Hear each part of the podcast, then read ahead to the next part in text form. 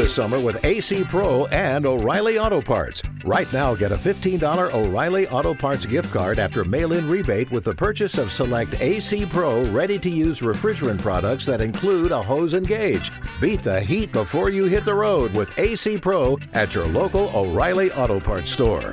oh, oh, oh O'Reilly Auto Parts. Salve, salve, viajantes, sejam bem-vindos! Apertem os cintos, pois estamos indo para Vênus e hoje a gente tem um convidado mais que especial. Nossa, cara. é internacional. É, é, é, é, exclusividade Vênus. né? Faça as honras aí de apresentar Ah, a gente quem tá é que tá hoje aqui, aqui com, amigo querido que eu amo de paixão, Lele, Leandro Hassum.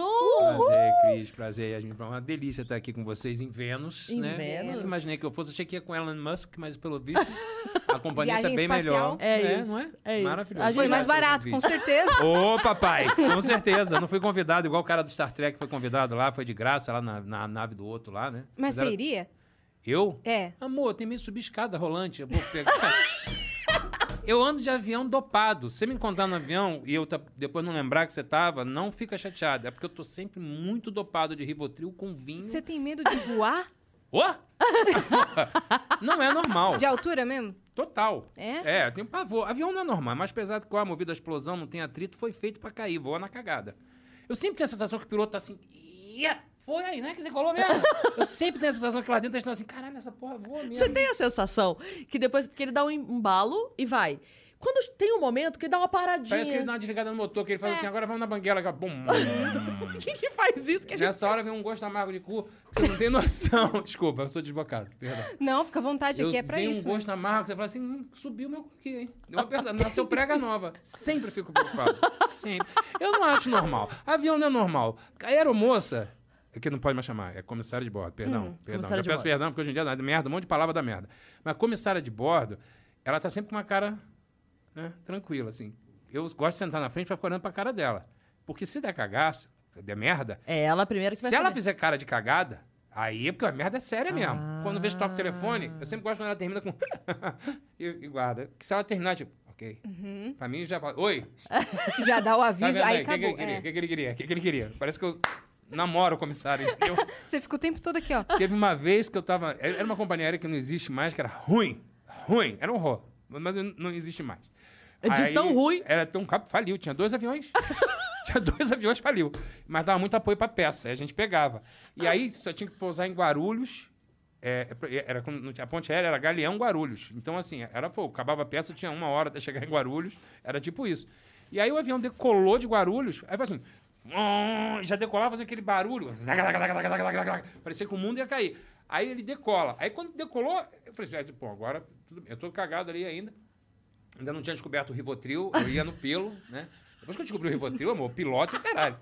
Aí, porra, eu falei, ah, fazia tava pressão mesmo, tava subindo de segunda, sabe como é que é? Fusca subindo de ré em rua de, de paralelepípedo. Quem já teve Fusca sabe a merda que eu tô falando. De frente não sobe nem a porrada.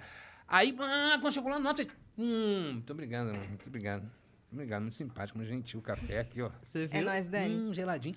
Aí, mentira, mentira, só pra dizer a piada, tá, é gostoso. Aí, porra, o avião, pá, quando chegou na nota, eu fiz assim, ó, começou a descer, tipo, como se fosse queda livre. E aí era a moça passando aqui, ah, comissária, eu sou de época, gente, se eu falar aeromoça, desculpa, é porque eu sou de época, não é preconceito nenhum. Aí, pá, começou a descer, esburacado mesmo, assim, uá. Aí eu che- cheguei, a, che- segurei a comissária de bordo e falei assim, não tá descendo muito rápido, não? Ela olhou pra minha cara e fez assim, tá, né? E seguiu. ah, não! Eu falei, porra, A pior reação possível. Quer que eu morra? Aí depois de um tempo, minha filha até namorou um menino que era piloto de avião. Agora termi- terminaram, o garoto voltou pro Brasil. Mas é, a, a- a mãe dele é comissária de bordo. Aliás, um beijo pra Jane, um beijo pro Daniel também. E, e aí ela depois me falou assim: não, é normal. É, comissária sorrindo, avião caindo. É, eu falei, oh, que legal, agora que eu quero ver vocês com muita raiva no meu avião, assim, mas eu tenho muito medo de avião. Avião não é normal. Mas gente. é só avião ou é altura no geral? Altura geral, escada rolante. Agora me puseram num hotel que o o elevador é panorâmico. Pra quê? pra quê? Pra que ver a paisagem? Vai de olho Porra, fechado. Fui com a minha mulher né? pra Paris. Eu fui com a minha- mulher pra Paris pra ir comer num restaurante chique pra caralho. O, preço de um rim. Agora deixar um rim lá pro cara. E o- a porra do restaurante é no- na Torre Na Eiffel. torre. Sobe aquela porra panorâmica. O, o assessorista rindo dos meus cornos, que eu tava assim, com a cabeça na minha mulher, assim, agarrado. Aí o cara. tá rindo de quê, caralho? Vou pagar uma grana aqui, tá rindo da minha cara? Toma no cu, porra. Fode. Tá rindo de quê? Ainda bem que ele não entendia. Oh, mas muito engraçado você mencionar, mencionar isso, porque Hum. eu te vi uma vez na minha vida, além de hoje. Quando eu era criança, eu te vi.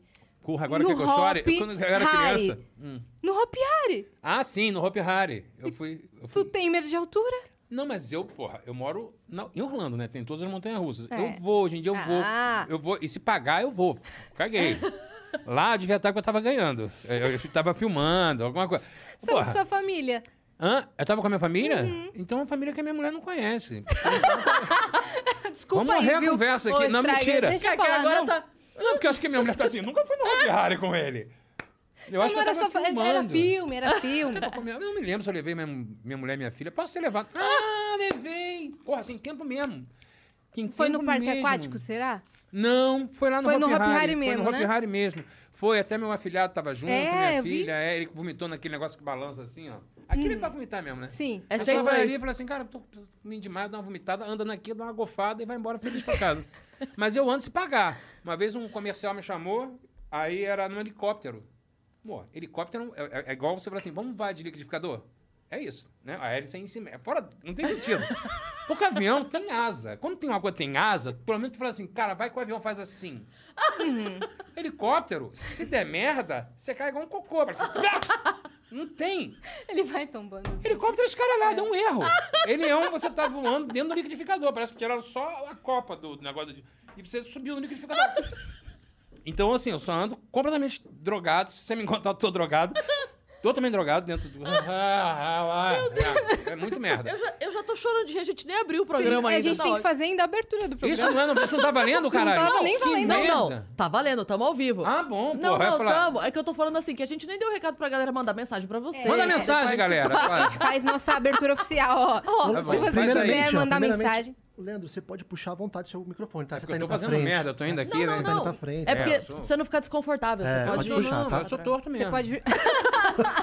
Meio empenadinho. E deixa eu aproveitar já avisar que a galera deve estar ouvindo minha voz fanha. Gente, eu fiz o teste hoje, tá tudo bem. Só tô um pouquinho constipada de ar-condicionado, mas tá tudo em ordem, tá bom? São as melecas aí que Cheguei. talvez dê aquela É, corrida é. no meio. Mas fiz o teste hoje, tá tudo em paz, tudo em ordem, graças a Deus. Só pra Fico- avisar. Fico aliviada e fico Senão, não estaria aqui. Ainda mais você tá do lado, se tivesse aqui, eu já meto o pé também. Agora, Avisa que é pra vazar. Ó, manda pergunta pra gente. Pe peçam histórias, explanem ele. Tudo lá no venuspodcast.com.br. Exatamente. A Algumas gente- eu não vou responder, mas pode perguntar. Mas pode perguntar, né?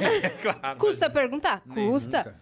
300 Sparks, todas as mensagens. E se você quiser mandar, fazer seu anúncio com a gente, custa 4 mil Sparks. A gente vai fazer a propaganda, fechou? Quatro É mil quem? isso. É? Sparks, Sparks que é a moeda do moeda. Flow.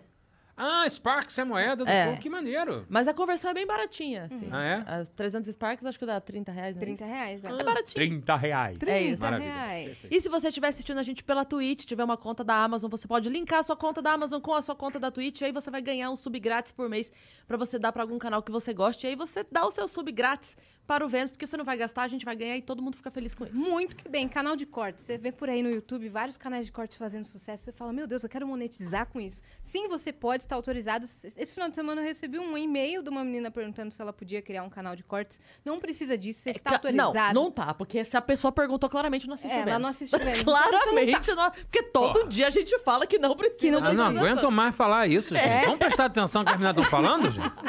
Corta aí os vídeos. Pô, as minas que mandam nessa porra.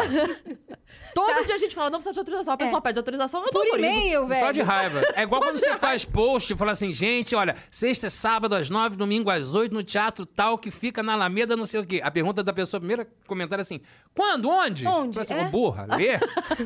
Eu nem quero que tu vá mais. Já não quero, você não vai entender as piadas. Eu fico aquela pessoa, ei, o que, que falou ali? Ontem mesmo eu postei um negócio que era em tal loja, em tal lugar. Onde Aí vai eu- ser? "O- Onde fica essa loja? Eu falei, irmão, Porra! escuta 10 segundinhos. É. Não, o pessoal não tá... Você consegue, você consegue, você vai consegue lá. escutar. Eu Sabe que acredito uma em vez você. eu fiz uma brincadeira no, no Twitter, no Twitter não, no, no Instagram, e aí eu botava uma coisa assim que eu, eu não terminava, começava um vídeo, e pra você ver o restante do vídeo, você tinha que ver o outro vídeo. E era na época da eleição, né? Eu não vou falar agora, não, porque eu não quero falar de política, nem a porrada, que eu não gosto. Mas aí eu botava uma coisa que provocava. Só que a pessoa, pra entender o que eu tava falando, tinha que ver o outro vídeo. A porrada comia, eu falava assim, não viram outro vídeo, vocês não têm paciência. O pessoal não tem paciência, eles vão passando, falam assim, ah, hum, falou mal do fulano, falou mal do ciclano. Aí, bicho, eu falei, ah, É isso, vocês não leem mesmo, não. Não É, lê. Não, desencana. não adianta. Não adianta. A pessoa não, Não tem paciência. Mas bom, você pode cortar e postar a partir do fim do episódio. Tá terminando o episódio, você pode postar, fechado? Esse é o nosso combinado. É o único, velho, é a única regra. O que É mais isso. que temos? Sabe quem tá com a gente hoje, minha parte? Quem tá com a gente O hoje? Outlet de passagem. Eu vi. Olha que lindo. Ah, acabou de sumir. Acabou de sumir. Daqui a pouco volta. Outlet de passagens que tá aqui pra ajudar a galera que tem flexibilidade pra viajar. Então, se você tem aí, poxa, eu posso ir qualquer dia, eu tenho disponibilidade de horário, tá tudo certo na minha vida. Então, a gente tem uma ótima notícia pra você. Porque o Outlet de passagens tem passagens com até 70% de desconto. É muita coisa, né, gente? Então, entra lá pra aproveitar. A gente vai dar alguns recados pra vocês entenderem melhor como funciona, né, Sim, Yas? Vocês podem viajar de Cometa, vocês podem viajar de Mil e Um, Rápido Ribeirão, que eu na minha vida já usei bastante, que minha família é de Ribeirão Preto, então tava E eu sempre... cometa, né? Porque São Paulo É. Sorocaba pra caramba. Aham. que mais? Expresso do Sul. Tem também Catarinense, são várias é, linhas de ônibus e também cobre a região sul e sudeste. É isso. E tem é, executivo, tem leito, semileito, cama. Então Poltrona, tem todo. normal. É, todas as, as variações aí de formas de viajar você vai encontrar lá pra comprar, tá bom? Uhum. Então, entra em outletdepassagem.com.br, você vai descobrir uma nova maneira de viajar, barato, com conforto, vai ser incrível. E a Ó, gente ganhou kits. É, eu ia falar isso agora. Inclusive, a gente Gente. recebeu kits. Você também recebeu, presente? Ganhou presente do Outlet de passagens. Olha aí, ó. Vamos Vamos ver. pra casa já cara. com como aqui, ó. Aqui, ó. Aqui, é ó, mesmo. babando. Daqui a três dias. Deus! Daqui a três dias tá com aquele ranço de baba. Daqui a três dias, Não, onho. isso aqui é bom demais. Sei que falou que você tem a coluna torta. Ah. Coloca atrás do pescoço. Olha a uma sandália. Que Tomara meu número fofura. aqui, beleza. Fofo demais. Amei. Um amei. porquinho! Nossa, acertaram meu número exatamente. Vê qual o número que tá aqui, porque eu tô sem óculos pra fazer uma Ah, linha. pera lá, pera Vê. lá. 4142. Quem me dera. Vou- Depois a gente, troca. que, que eu sou, amor. Sabe como é que é o tamanho Quanto- do pé? é representa calça? 45. É, ou seja, o que eu descobri que é uma mentira isso. É, eu sou a prova viva de que é mentira. O tamanho do pé não tem nada a ver com essa parada, não. Porque, entendeu? Mas tu- Aliás, Tu gordo não calça pau grande- 45 mesmo? 45. Mentira, é, véi. É 45, é 45. Caraca, é 45. Cara, olha, eu botei aqui, deu certinho. Deu certinho? Não, é muito bom essa Perfeito. almofadinha, adorei. Gostei demais. Guarda Outlet de passagens. Tem um, Fala, tem um gente. bandido que me acompanha, aquele lá, tá, tá vendo? Tá vestido de bandido ali. É, Ele tá com a... é, tá com a balaclava. É, é, mas é por feiura mesmo, não é nem por conta do Covid, não. Eu evito que ele apareça. porque é uma pessoa que Já usava estranha. Usava antes, usava antes, usava antes. Por falar em Mas antes, fala, vamos, vamos fazer o que a gente gosta de fazer? Que é o nosso flashback. Que é o nosso flashback. Boa. A gente gosta de saber Come assim. pra caralho, hein, Cris? Caralho, ninguém com comida. Eu A pessoa tá com 18 biscoitos ali, um todinho. Não, Não, obrigado, não vou mexer nessa merda que vai me dar até uma caganeira. Meu biscoito aqui. corta pra antes do Vênus. Não. Cris, fica à vontade, pode comer. A gente não vai É, caralho. comer. Mas Ah, fica à Temos vontade. surpresas, hein, gente? Só Temos ju- surpresas, tá? Tem Ah, é, tem uma surpresa. Uma surpresa pra você. Hoje a gente ver. tá cheio. Hoje a gente tá assim, ó. Olha lá você. Ai, que máximo! Muito legal. Esse foi Macumba. Que fez. Qual que é a referência? É uma história, É a não? história da minha mulher, é a história da macumba da minha mulher que eu tinha no show. Que a minha mulher é macumbeira. Uhum. Eu tenho medo de tudo, além de avião e helicóptero, que, que não é medo, é só lógica, né? É só uma coisa normal, a pessoa ter medo de avião e, e de helicóptero. E, e macumba também, eu tenho, eu tenho cagaço de macumba, mas desde muito tempo, assim. E, a e casei com uma macumbeira, tô 23 anos casado com uma macumbeira. Minha mulher é da macumba mesmo. Deu gosta de certo, então. não, a macumba dela é boa, firme. É, mas assim, eu tenho um cagaço de que quando o santo desce, o ia, eu tenho um cagaço. Por que que grita? Por onde entra o santo pra pessoa ter que dar aquele berro? Sinceramente. Precisa gritar. A gente tá na boa, e tá ali a entidade. Ia! Porra, é um susto do... Estourei o tímpano dele agora ali. É, agora foi. Mas é triste. Eu, eu tenho muito, eu tenho muito, muito medo de macumba. Mas aí agora já me acostumei. Mas assim, até você, a referência é essa que eu tinha um set no, no meu outro show que falava sobre religião. E eu Entendi. falava... Muito famoso, né, o vídeo. Muito famoso. Se eu tivesse feito o desenho, eu teria colocado uma referência que eu nunca esqueço de uma coisa que você falava no show, não sei se fala ainda hoje. Não sei. Que é o eu naveguei. Naveguei, é Aquilo pra mim é, é- É porque, A é, Cris já contou isso aqui até. é porque na verdade, o carnaval é uma coisa meio sem lógica, né? Hum. Você vai falar sobre, sei lá, escolher uma. A Cris, um enredo sobre a Cris. Tem baiana, índio. Agora não pode mais ter, né? Índio, parece que agora vai, vai dar merda. É, índio, um trem, Egito. o Egito, é alguma coisa assim, e um naveguei. Em algum momento você navega. E, e e o, e o- e o cara que canta Parece que assim, ó, se não botar naveguei no samba, não, não vinga, não, não passa. Tem que navegar. Aí tem que navegar e parece que a pessoa, o, o, o, o compositor acha que quem tá ouvindo o samba é ignorante e, e tem que repetir pausadamente. Então, eu naveguei, naveguei. Eu já entendi que você navegou. Eu entendi na primeira. Você não precisa fazer o jogralzinho comigo. Eu já, já peguei na primeira, você falou, navegou, beleza, navegou pra onde? E aí, aí tem os Oxóssi, tem os, aí tem do Oxóssi parte. Pra... Isso aconteceu porque uma vez eu fui chamado pra dançar. Pra dançar, ó. Eu Caramba. fui chamado. Não, não esqueci. Eu sou multifacetado, danço, canto. Mas, na verdade, eu fui chamado pra desfilar numa escola de samba que ia homenagear a Xuxa. Nunca vou me esquecer disso. Xuxa, minha amiga, te amo. Xuxa, um beijo pra você. Queremos É, um você aqui, beijinho, Xuxa. Um beijinho da Xuxa. É, não, eu, tive, eu fiz aniversário há pouco tempo, ela cantou pra mim no WhatsApp. Hoje vai ser uma festa. Eu tenho essa onda, né? Só, Só isso, né? eu chupa mundo. Eu tenho a Xuxa cantando, hoje vai ser uma festa só pra mim. Aí. é, Mas a minha filha tem um parabéns muito melhor. De quem? Meu? Seu. Ah, um dia eu vim com uma bota e duas chupinhas pra. pra Tem um ficar vídeo que você gravou pra ela falando assim: Oi, Má, você tem um vídeo meu gordo, agora você tem um vídeo meu magro, te dando parabéns. E agora sua filha tá enorme, namorando. E eu tô Pois é. chocado, eu tô bem velho. Ela me viu criança, eu tô aqui meio deprimido. vou sair do andador, pegar meu andador e vou embora. Tem que acabar. Mas aí, rapaz, eu fui desfilar com a Xuxa, no, em homenagem que era a Xuxa, né? A escola depois até desceu, acho que foi minha culpa. Eu não dou sorte pra escola de homenagem, se quiserem me chamar, quer descer, me chama pra desfilar. Toda escola que eu desfilo, cai. Aí essa, porra, o enredo era a Xuxa. Aí do nada tinha um trem. O cara me levou no barracão pra conhecer, falou assim: Isso aqui, o carnaval, isso aqui é o trem que representa a vinda da Xuxa, trazida pelos duendes do, do sul pra cá. Eu falei, caralho, os É duendes o- trouxeram. Era uma coisa meio Todo lógica. carnavalesco fala igual o Milton. O Milton, é, exatamente. é, todos são assim, felizes. Eles têm sempre um enredo pra contar os as plantas, a cachoeira. Tem sempre uma coisa que você fala assim, gente, mas era só a Xuxa. Os duendes. É Os nave, não é trem, trouxeram é a nave. Xuxa. É, eu falei, não é, não trouxe, não. E aí você tem que fingir que entendeu qual é a lógica daquele carnavalesco. A sensação que eu tenho é que ele dá um...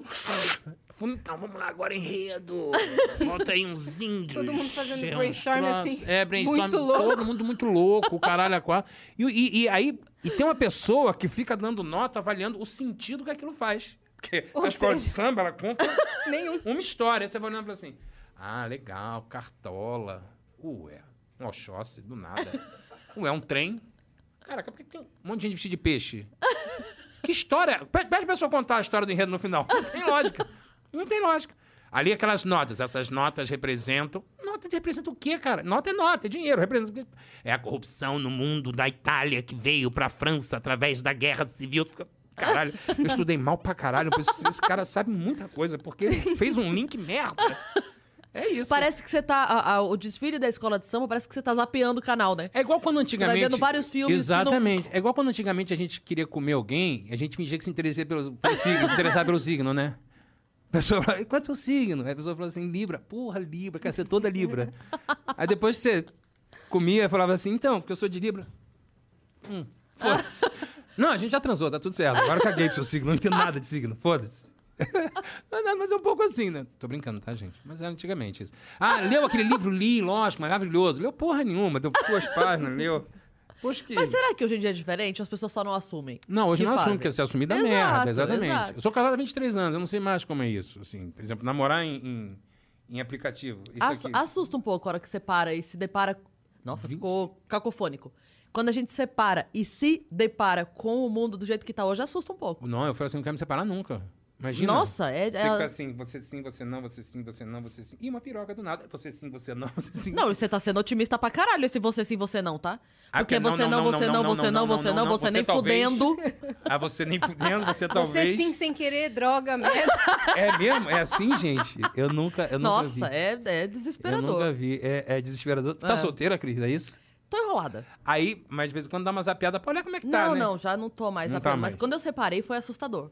É, eu... Foi um. Falei, que- mas o, o mundo? Calma aí, mundo, que eu, tô, eu tava sete anos atrás. Não, aí. Capítulo 23 passado aqui. Não, se você parar pra pensar, é muito louco, né? De 10 anos pra cá, transformação em todos os ramos, inclusive na nossa profissão da comédia, né? Hoje em dia, eu, eu acho isso bom, tá? Eu acho isso maravilhoso. Toda essa coisa que todo mundo fica reclamando, ah, o politicamente correto, ah, porque isso está acabando com o humor. Não, eu acho que não. Eu acho que está trazendo material novo, está trazendo piadas novas, está fazendo com que a gente que é da comédia se renove. Porque chega mesmo da gente é, falar de mulher, é, do gay, do, do português e tudo mais, eu acho que a gente vai achar um material novo. Isso vai fazer com que os comediantes tenham outras coisas que fa façam com que o público se identifique, não só você sacanear o oprimido. Eu acho isso, eu acho isso muito bacana, sabe? Antigamente, eu fiz muito esse humor. Eu trabalhei no Zorra há 11 anos, sobrevivi. É, mas assim, não, tô brincando assim, mas eu, eu acho que o Zorra que eu trabalhei faz falta na TV aberta hoje em dia. Muita Sim. falta Sim. que é o humor popular, que a TV aberta hoje em dia não faz muito. É, entra, no humor de fazer para bolha, ou tudo com con- conotação política e tudo mais. Mas eu acho que a gente consegue fazer um humor popular de identificação, mas não exclusão. Né? Porque quando a gente sacaneava a mulher, ou sacaneava o gay de forma pejorativa e tudo mais, você está oprimindo o cara. Né? Hoje em dia dá para você trazer para o teu universo e que ninguém se sinta ofendido. Isso, é que eu acho que é mais bacana. É o humor que eu gosto de fazer. O Sim. humor que todo Com mundo outra conotação, né? é, a gente pode continuar brincando. E assim, eu acho que com o tempo, acho que foi certo fecharem todas as portas, principalmente as mulheres, os negros, os gays, os LGBTQIA+, e tudo mais, para que a gente possa aos poucos entender quais são os limites, até onde você vai deixar o ir. Ó, até, até isso aqui, até aí você vai, que eu estou me identificando. Eu tô, tô vendo se não está pejorativo. Como eu estou brincando aqui com carnavalês, fazendo essa coisa aqui assim, mas é um, é um estilo. Eu não estou sacaneando, nem estou estereotipando nada. Eu estou só fazendo o estilo que o carnavalesco apresenta o seu enredo. Seja o enredo que for, todos apresentam assim. E eu acho que a gente tem muito espaço na comédia para crescer e para e pra, é, é, melhorar ainda isso. Mas a, a a- TV aberta, isso é um apelo que eu faço. Vamos voltar com os programas de, de humor popular e parar de fazer humor para bolha. Sim. Porque senão você está perdendo quem é o público que te assiste. Porque a tua bolha, que você acha que está fazendo humor para ela, esse- a tua bolha está assistindo É. aqui, a gente está assistindo Netflix, está assistindo Você um sabe de coisa. que isso era uma coisa que eu, eu sempre falava é, em entrevista quando as pessoas têm mania de querer criar birra, né? Uhum. Tipo, vai pro humorista de stand-up e pergunta, ah, mas você gosta da Praça Nossa? Ah, mas não sei o quê. E eu, eu sempre falei isso, falei, gente, eu adoro a Praça Nossa. É que Também talvez eu gosto. não seja o público da Exatamente, Praça Nossa. é isso aí. Mas isso não faz. Eu falei, um programa que tá no ar há 30 anos, Exato. que tem anunciante, que tem. Esse programa é muito bom. Porque você não sabe o quão é difícil manter um programa na TV. Chegou um momento que as pessoas quiseram acabar com o humor do bordão. É. Você não vê mais o humor do... E o bordão é um, é, um, é um tesouro nosso do Brasil. Sim. Você vê em tudo que é novela, desde o Salgadinho, ó, é, que- como é que é que tinha com a Dona Não é Jura? Não é não, brinquedo brinquedo não, não. Salgadinho. É tudo, até novela. O bordão é o que pega. É, Você pega o meu, meu nome no Até que a Sorte Nos Separe, que a, a, a Dani Vini se botou um apelido de Xoxonho. Eu sou chamado de Xoxonho até hoje. Sim. É um bordão. Foi- é foi isso. ela que inventou o Xoxonho? Foi ela que criou na hora. Xoxonho e ficou. Então, acho que as pessoas, assim, nós gostamos disso. O público, o, o popular, ele quer olhar e, e falar assim: agora ela vai chamar ele de Xoxonho. Agora ele vai falar. Ah, para, É, não sei o que, salgadinho? Tô pagando. O público quer se sentir acompanhando a história junto. Uhum. Quando eu conto uma piada que só a nossa galera que tá ali tomando um drink, não sei o que, vai rir, é isso. Até o stand-up, falando um pouco até mal da nossa classe, Uhum. assim, que acho que isso está mudando também. Até outro dia era chamado do humor do coió, né? O stand-up é sempre assim, não entendo xícara, não entendo colher, não entendo... Porra, não entende nada, caralho, bicho. Que Cara, merda sua. Eu lembro uma vez que o Helder falou uma coisa que eu chorei de rir. Ele falou assim que o stand-up tinha mania do não entendo, né? Não Ele entenda. falava assim, aí o humorista vai lá e fala...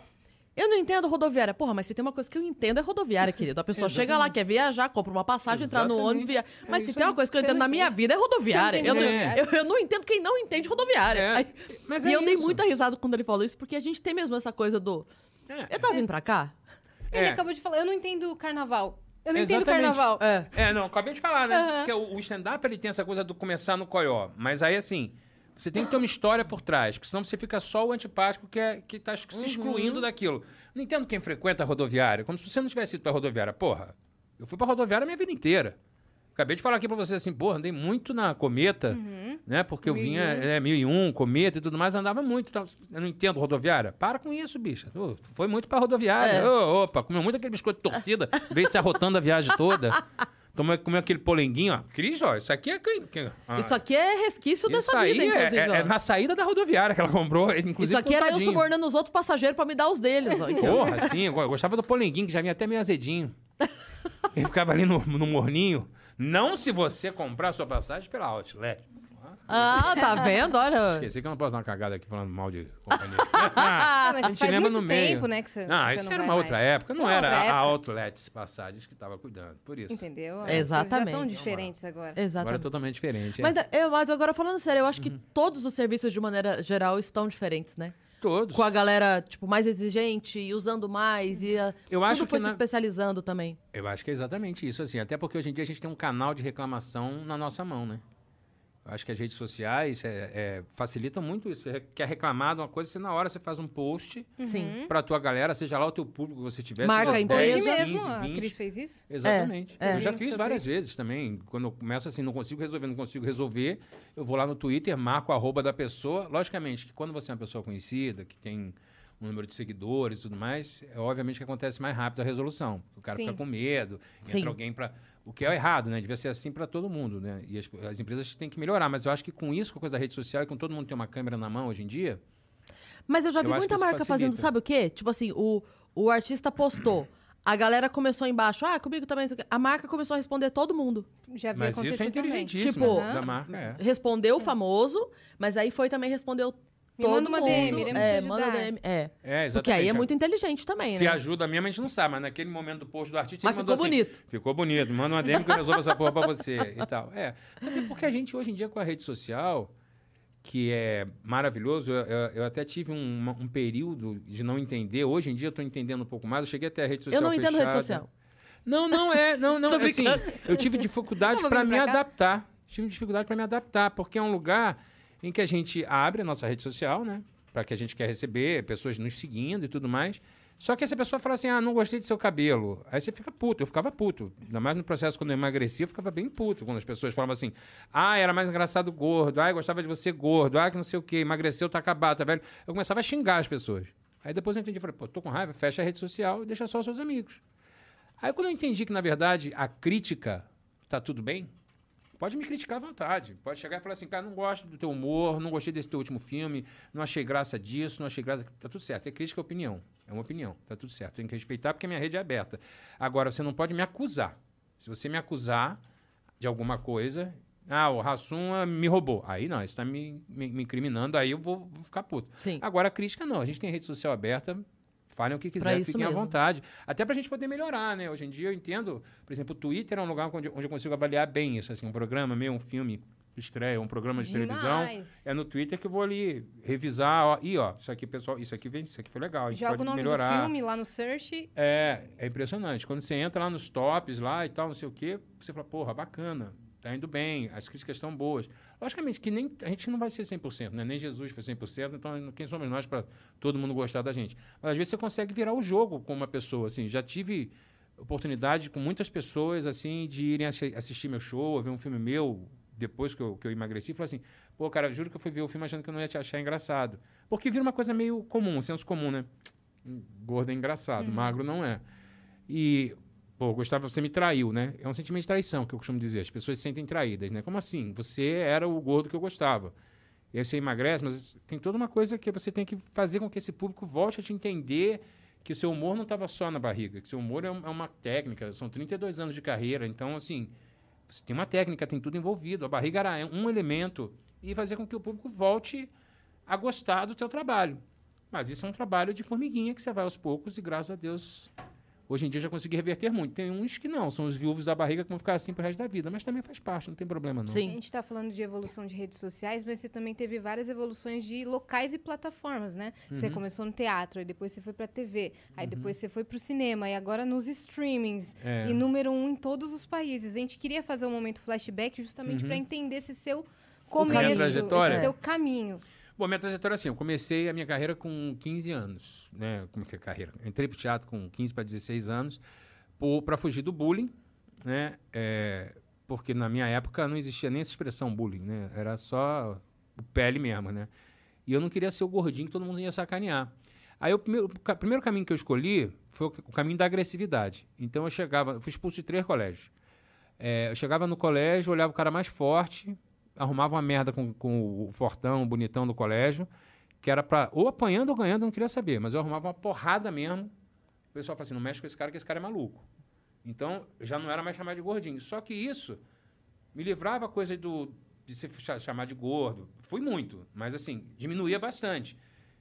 Mas me afastava, porque ninguém queria ficar perto de um cara que era agressivo. Sim. Só se aproximava de mim quem falava assim, porra, baixa naquele cara pra mim. Eu comprava a briga dos outros, trocava o boneco do He-Man, dá um boneco do He-Man que enfia porrada no cara. Eu era desse cara assim. Era tipo matador de aluguel. Um valentão. Era um o boneco do valentão. He-Man. O boneco do He-Man na época, Forte Apache, a porra toda. Aí eu falei, cara, isso tá me afastando. Aí, na década de 90, teve um filme, os jovens não vão conhecer, mas vocês já ouviram falar, que é Uma Cilada para Roger Rabbit. É, que é Jessica Rabbit, foi uma renovação em Hollywood, que era é, animação com live action, né? E aí tinha uma frase, porque a Jessica Rabbit, que era uma pin-up linda, que quem fazia era Kim Basinger, que fazia a voz, ela, ela namorava com o Coelho, que era o Roger Rabbit. E aí o cara pergunta pra ela, o detetive pergunta pra ela assim, você é uma mulher linda, que todos os homens desejam, por que, que você tá com esse coelho? E aí ela fala assim, ele me faz rir. Ali, cara, me bateu, caiu uma ficha na minha cabeça que eu falei assim: é, cara, quem faz rir transforma. O riso transforma. Quem é da comédia, é, nós temos um poder na nossa mão muito interessante, que é o poder da transformação de um ambiente. Se eu chego aqui para gravar o programa com vocês, ah, o nosso podcast aqui, mal-humorado, tipo, cara, demorando isso aqui para começar, pô, essa água não tá gelada. Eu vou criar um clima em vocês duas, e em toda a equipe que está aqui, de tensão, deixar todo mundo meio assim, caralho, tomara que essa porra acabe logo. Porque tá todo mundo desconfortável. Se eu chego aqui brincando, mexo, brinco, tô- você descontrai o clima, você fica à vontade para me perguntar o que quiser e eu para responder do jeito que eu quiser. E a gente consegue transformar isso num bate-papo. Voltamos para o humor popular, que é aquilo que eu falei.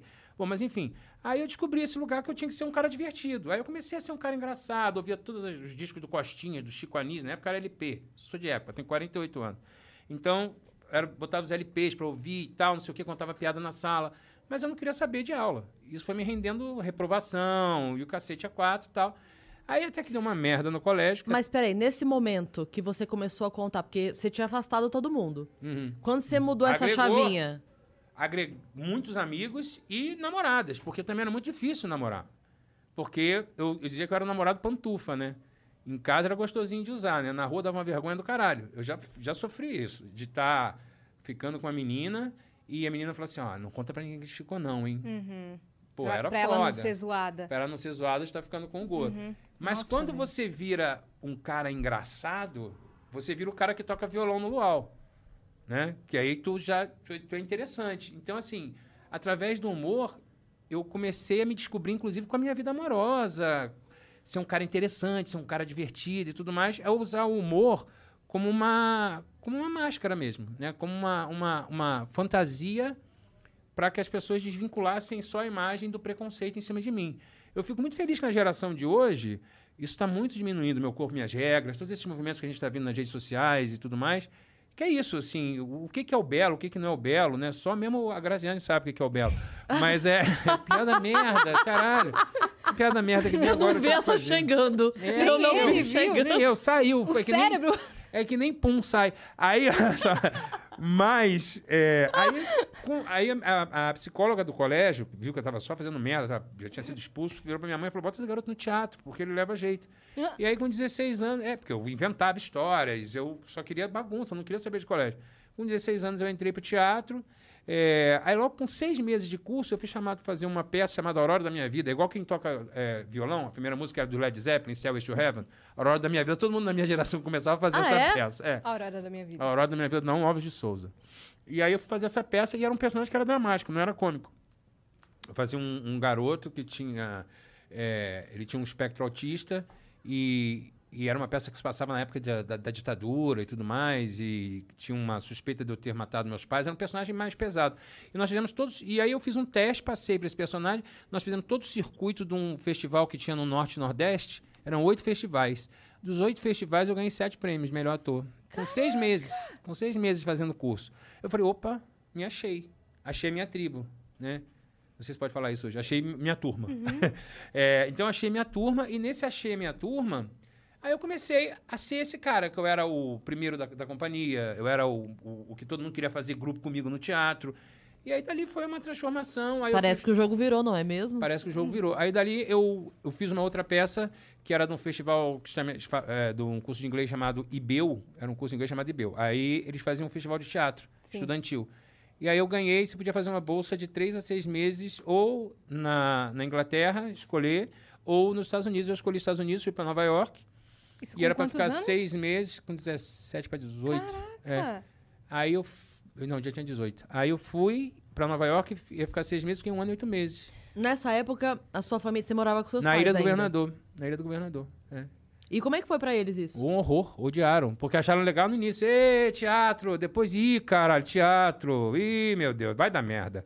Durante muito tempo a minha mãe falava assim: meu filho faz teatro, mas tá estudando. Né? Tinha essa visão. Aí quando eu fui pra Nova York, não, deu aquele glamour, mas teve a coisa de não querer que eu ficasse longe de casa. Aí eu fiquei um tempo, eu estudei porque eu queria ser palhaço de circo. Eu também adoro, adoro né? Você fiz fez uns curso cursos, fiz curso de Circo de Soleil, fiz muita coisa, é, com, com o diretor do Circo de Soleil. Fiz muita coisa, assim, eu, eu venho desse teatro circense, daí que vem a minha máscara do palhaço, a minha máscara da comédia mais física, do Jerry Lewis, do, da coisa caricata. De expressões. Das e- expressões, das Caraca. caretas e tudo mais, vem tudo daí, dessa minha formação, desse humor popular. E Você sabia inglês já ou você aprendeu lá quando você morou eu lá? fazia curso, eu- era a única matéria que eu gostava era inglês no colégio, né? E fazia curso. Aí fui pra lá e lá eu aprimorei meu inglês mesmo. E hoje, como moro lá fora, É. então aí eu. Aham. É, lá foi sua Mas a primeira minha vivência, filha, minha né? filha me dá esporro, porque minha filha fala inglês pra cacete, né? Ela estudou, fez colégio lá, tudo, então ela fala inglês bem, eu erro uns tempos verbais, caguei também, foda-se. Eles vêm pra cá e falam, nosso career, foda-se, então eu falo o que eu quiser. Aí, o importante é ser entendido. Me entendeu? Resolveu a parada? Então É tá tudo aí. certo. Que nem o Igor Guimarães que vai pra lá e só fala português. Exatamente. Não, Ele é. fala, "Ah, eu só falo português. Eu não vou falar inglês, não. A minha mulher, Dani, assim. se vira pra me entender. A minha mulher, assim, minha mulher, ela entende tudo em inglês, mas ela fala com você em português, com os americanos. Tem que botar ali. Os caras botam. Ele faz isso aí. É, a minha mulher, uma vez a gente no aeroporto. cara entende. É, minha mulher no aeroporto. Aí o cara falou assim, passaporte da criança, minha filha pequenininha. Aí minha mulher fez assim, tá no bolso da frente da mochila. Eu falei, porra, amor, o cara é americano. Quando eu olhei, o cara tava abrindo o bolso da frente da mochila, eu falei... Ela falou, eles entendem, porra. Eles entendem essa porra. É igual, sem sacanagem, sem sacanagem. Japonês, você acha que japonês fala aquilo mesmo? É sacanagem, cara. Quando a gente vira as costas, eles falam, a gente vira as costas, eles Fudemos eles, porque a gente tava falando. A sensação que eu tenho é que é tudo mentira. Eles não falam aquela merda. Os meus avós... Aproveita que você falou de Japão. Se eu, peraí, eu ia só falar que meus avós eram libaneses, né? E eles não falavam português, A minha mãe é libanesa. mínimo. É síria, na verdade. É, então, meu pai, meu pai falou. Meu pai falou que seu, É, é, Hassum é sírio. É, você é. era descendente. E aí, eles não entendiam português direito. Mas quando precisava, É. podia falar qualquer coisa em português que eles entendiam Ah, tudo. porra, fofoca então? Minha mãe era Nossa. assim, minha mãe entendia a porra. do- Fulano de tal, tá fazendo lá. Porra, tu não, e tu não entende, hein, caralho? É, então, minha- meus avós entendiam É. tudo quando precisava. Não, minha, minha mulher fala português em qualquer país. Eu já até sei que história você quer que eu conte. É do, quando eu fui comprar remédio numa farmácia no é Japão. óbvio, sabe por quê? Você contou essa história no camarim uma vez. E eu lembro que quando você contou, eu falei assim, pelo amor de Deus, leve isso pro palco. É porque essa história ela começa bem antes do Japão. Não tem problema, vou a te gente contar. tem tempo. A Eu gente tem eu vou, Eu vou tempo. te contar. A história, na verdade, é o seguinte. É, a minha mulher não fala...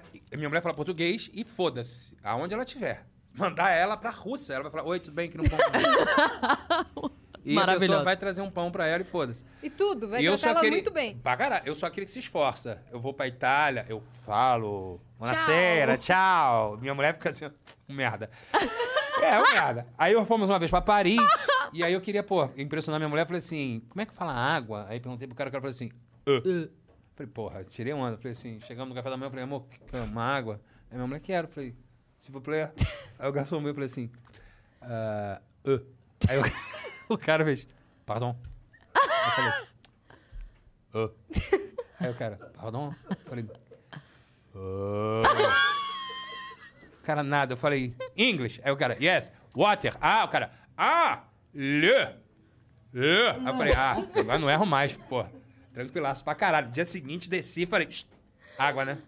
S'il vous plaît. Le. O cara, pardon. Eu falei, porra, água, caralho. Água, porra. Não é le, não é o. Que porra que é? Porra, aí eu fiquei puto. Aí minha mulher falou, tá vendo? Se tiver um pouquinho Fala português entende, que eles mano? entendem. Aí, porra, dali teve uma outra situação. Aí minha mulher sempre debocha. Porque eu chego no lugar, eu fico falando. Falando assim, ah, oui, merci. E caralho. Minha mulher fala assim, tchau, obrigado, juro. Sai do lugar. Tchau, obrigado. Tchau, obrigado. Tudo de bom, bem. É, tipo assim, um beijo, tchau. Minha mulher uma vez dentro em Los Angeles, assim, só um minutinho, que eu já vou, eu vou, vou ali fora só pegar com meu marido o cartão e já volto. E, e minha filha do lado dela assim, mãe, É uma chinesa. Era aquela chinesa. A gente tava em Chinatown. Ela comprando um guarda-chuva. Só um minutinho que eu deixei meu cartão com meu marido. Eu falei assim, a mulher não fala nem inglês, nem português. E chinês. Ela fala coreano, sei lá o que ela fala. E minha falei assim, mãe, a mulher não entendeu nada. E a mulher falou... "Olha, ah", E, e minha mulher foi lá, pegou o negócio. Entendeu. E minha filha, caralho, mamãe falou em português a gente precisa de um programa de viagens da sua mulher. A minha mulher é Total, sensacional. A gente total. precisa disso. Aí, aí eu fui pra Alemanha com ela, posamos em Frankfurt. E eu sou aquele cara que eu sou desesperado. Então, assim, a esteira tá aqui, eu já odeio andar de avião. Então eu saio do avião completamente dopado. Porque eu tô com o meu Rivotril. eu tô... hum. Aí, mas eu quero ir embora do aeroporto. Não Eu é odeio- exagero. eu- não, não é exagero. Eu, fico assim, ó, na esteira pra minha mala sair logo. Porque eu sempre acho que assim, deu merda. Agora não veio a mala. Nesse, nesse não veio. Aí eu fico, minha mala, caralho, fica ali, né? Parece que, hum, merda, caralho, porra, tá vindo de todo mundo, tá vindo da minha. Nesse dia não veio, em Frankfurt, não veio. Minha mala é da minha mulher. E a minha mulher, ela podia trabalhar, tipo, sei lá, na guerra do Iraque. Vem uma pessoa sem braço, ela fala, bota um band-aid aí. minha mulher, a sensação que eu tenho é que ela fumou um baseado no nascimento e tá na onda até hoje. Pandemia comendo Nada solto, eu desisto. Zero. Pandemia, eu tipo, caralho, meus trabalhos estão tudo juntando pro outro ano, porra, caralho. Desesperado, minha mulher assim, pô, tem que fazer, né? Nessa hora você quer alguém pra ficar desesperado com você. E a minha mulher simplesmente, ela não, ela se recusa a ficar desesperada. Porque perto do desesperado, a pessoa calma dá mais desespero. Dá mais raiva. Né? Dá raiva, dá Ela raiva, pode dá ser raiva. aeromoça. Comissária de bordo. Exatamente. Minha mulher, total. total. Minha, mulher, minha mulher, antes de decolar, ela já dorme, ela não tem Senhoras e nenhum. senhores, estamos caindo. Exatamente. Olha, a asa caiu, mas tá tranquilo. Com tanto, gente, olha, Não tem só, o que fazer. só protege os olhos, que pode vir um vidro. Minha mulher deve ser essa que vai falar. Bota a mãozinha. Minha Põe a máscara e a minha põe a filha mãozinha. criança, uma vez indo com o dedo na tomada assim, eu falei, a tomada, porque eu sou desesperado em qualquer setor da minha vida, qualquer setor da minha vida. Desespero com filho, sou preocupado, me liga e falo, o que, que foi? O que, que tá acontecendo? Hein? Tá tudo bem? Não me atendeu por quê? Já acha que tá sequestrado? Assim. E a minha mulher não, minha mulher falou assim, calma, amor, eu tava no banheiro cagando. Aí eu falei, ah, tá, não atendeu o telefone? Ela, eu tava cagando, sabe? Essas coisas assim. A minha filha indo com o dedo na tomada, aí eu, dedo na tomada, deixa, vai tomar o choque, não vai, vai me botar. Minha mulher é essa pessoa. Vai tomar um choque só, é vida que segue. Eu falo, tipo, caralho. Aí a gente em Franco, voltando pro avião, só não conta a história do Japão. Tá bom, tá bom. Aí, porra, minha mala não saiu. Eu falei, amor, já desesperado. Nossas malas não saíram, ela. Fala com a moça da companhia ali. Aí tinha uma alemã da Lufthansa, des- desculpa falar companhia, mas da Lufthansa, uma cara que não trepava há anos, uma cara de raiva do mundo de estar ali. Porque ela, a pessoa que trabalha no lugar onde as pessoas vão reclamar deve ser chato pra caralho. Você só, ninguém vai feliz conversar com você. Oi, tudo bem? Não. Tô feliz, minha mala não veio, hein? Tava querendo desfazer dela. Não, a pessoa já chega puta. E ninguém vai também pra dizer que a mala veio. Porque É, tipo, a mala ó, veio é obrigação. minha mala veio do Ó, caralho, vim aqui hein? só pra te agradecer aqui, ó. Não. Então a mulher já tá puta, sete horas da manhã, em Franco, um frio do caralho, ela tá ali assim, ó. Aquela cara de cu, aí eu falei. Falei, alemão, nem arrisquei, né? Aí eu já cheguei e falei assim, English? A mulher, dá. Já fiquei puto. Porque se fala inglês, por que que respondeu em alemão? Dá. Eu falei, então, my luggage, minha mala, pra quem não fala inglês igual a minha mulher, is not here. A minha mala não está aqui. Aí a mulher, moment, um momento. Ok. Aí ela foi no computador. Ah, eu descobri que A é fudeu em qualquer língua do mundo. ah, é fudeu. Ah, é fudeu. Ah, eu falei, fudeu. Eu fiz, já fiz um quê? Na hora já mandei um quê? Aí a mulher, your luggage is not here. Eu falei, eu sei que not here. Acabei de te Porque falar. se a luggage tivesse ria, eu não tava ria. Você tá entendendo que eu só tô ria porque luggage não tá ria? Cadê, cadê luggage? Ela olhou, tava na China. Aí eu falei, quê? Porra de China eu... ca- Mas arrumei uma merda. Dia seguinte, tava na minha porta do quarto do hotel com um bilhete pedindo desculpa da Lufthansa em português. O senhor Leandro, gostaria de dar pedir desculpa. E eu falei em português, a mulher entendeu. A alemã abriu um olho desse tamanho e entendeu. E a minha mulher, tipo, olhando pro lado tava, olhando pro lado ficou. Você aborreceu, amor? Eu falei, me aborreci. Minhas cuecas, caralho. Eu era desse. Eu era desse tamanho. Tem noção da dificuldade pra achar cueca pra mim? Eu era desse tamanho, com todo respeito. Porra, não é fácil comprar roupa na Alemanha pra um. Não é fácil. Tinha que achar o seu chucrute lá e andar igual aqueles caras. Porra, pra poder ficar numa boa. Aí, depois disso tudo, eu aprendi que eu não devo falar outro idioma, idioma que eu não compreenda. Aí fui fazer show no Japão. Aí cheguei no Japão, já tava marombeirinho, né? Tinha acabado de, de operar, tava malhando. Falei, cara, vou malhar no quarto. Não tem academia, vou malhar no quarto. Aí comecei a malhar no quarto, travei, pincei um nervo aqui na coluna. Não. Uma dor do caralho, que é aquela que você respira, dói, respira, dói. Eu falei, puta, tem show hoje à noite, eu tenho que estar bem. Pô, eu moro nos Estados Unidos, você vai na farmácia, tu olha a prateleira, não precisa nem perguntar pro médico. Tem uma foto do cara na caixa do remédio apontando pro lugar que dói, pra vértebra que você precisa de um remédio pra Lugar vértebra vermelho. 12. se- Exatamente, em vermelho, com o cara botando uma seta assim. Falei, cheguei no Japão, vai ser a mesma coisa. Japão é foda, né? Japão tecnologia, os caras têm robô e o cacete.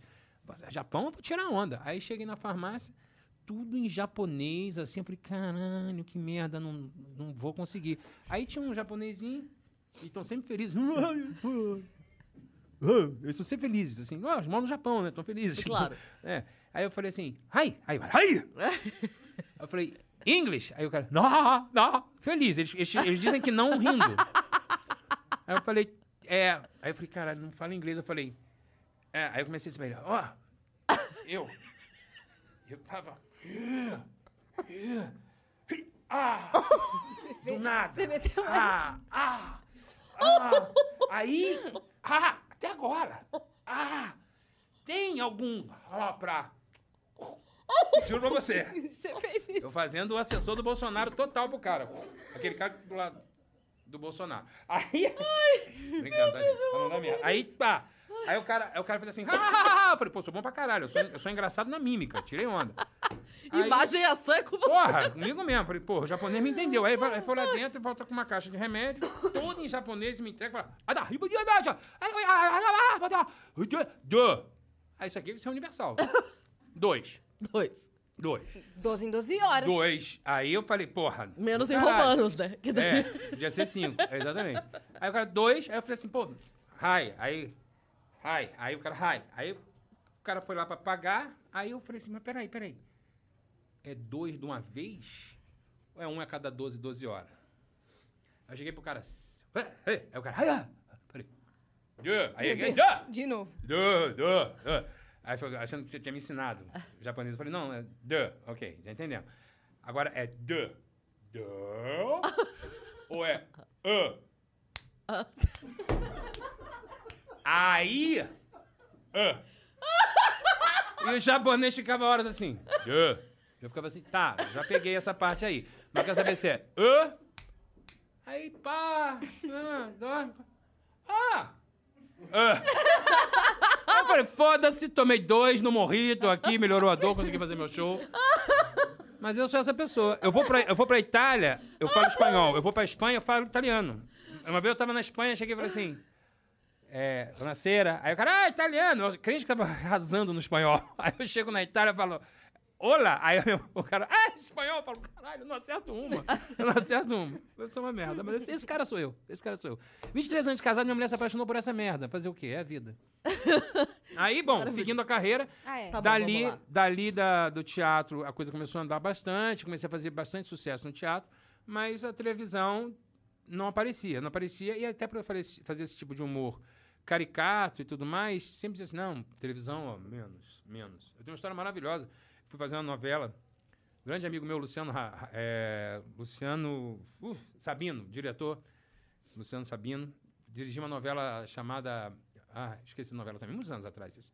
E a Letícia Spiller, era mocinha e tal, com Floriano Peixoto, e tinha uma criança que era raptada. E eu fazia uma participação na novela que eu era o assessor do Capanga, eu era o.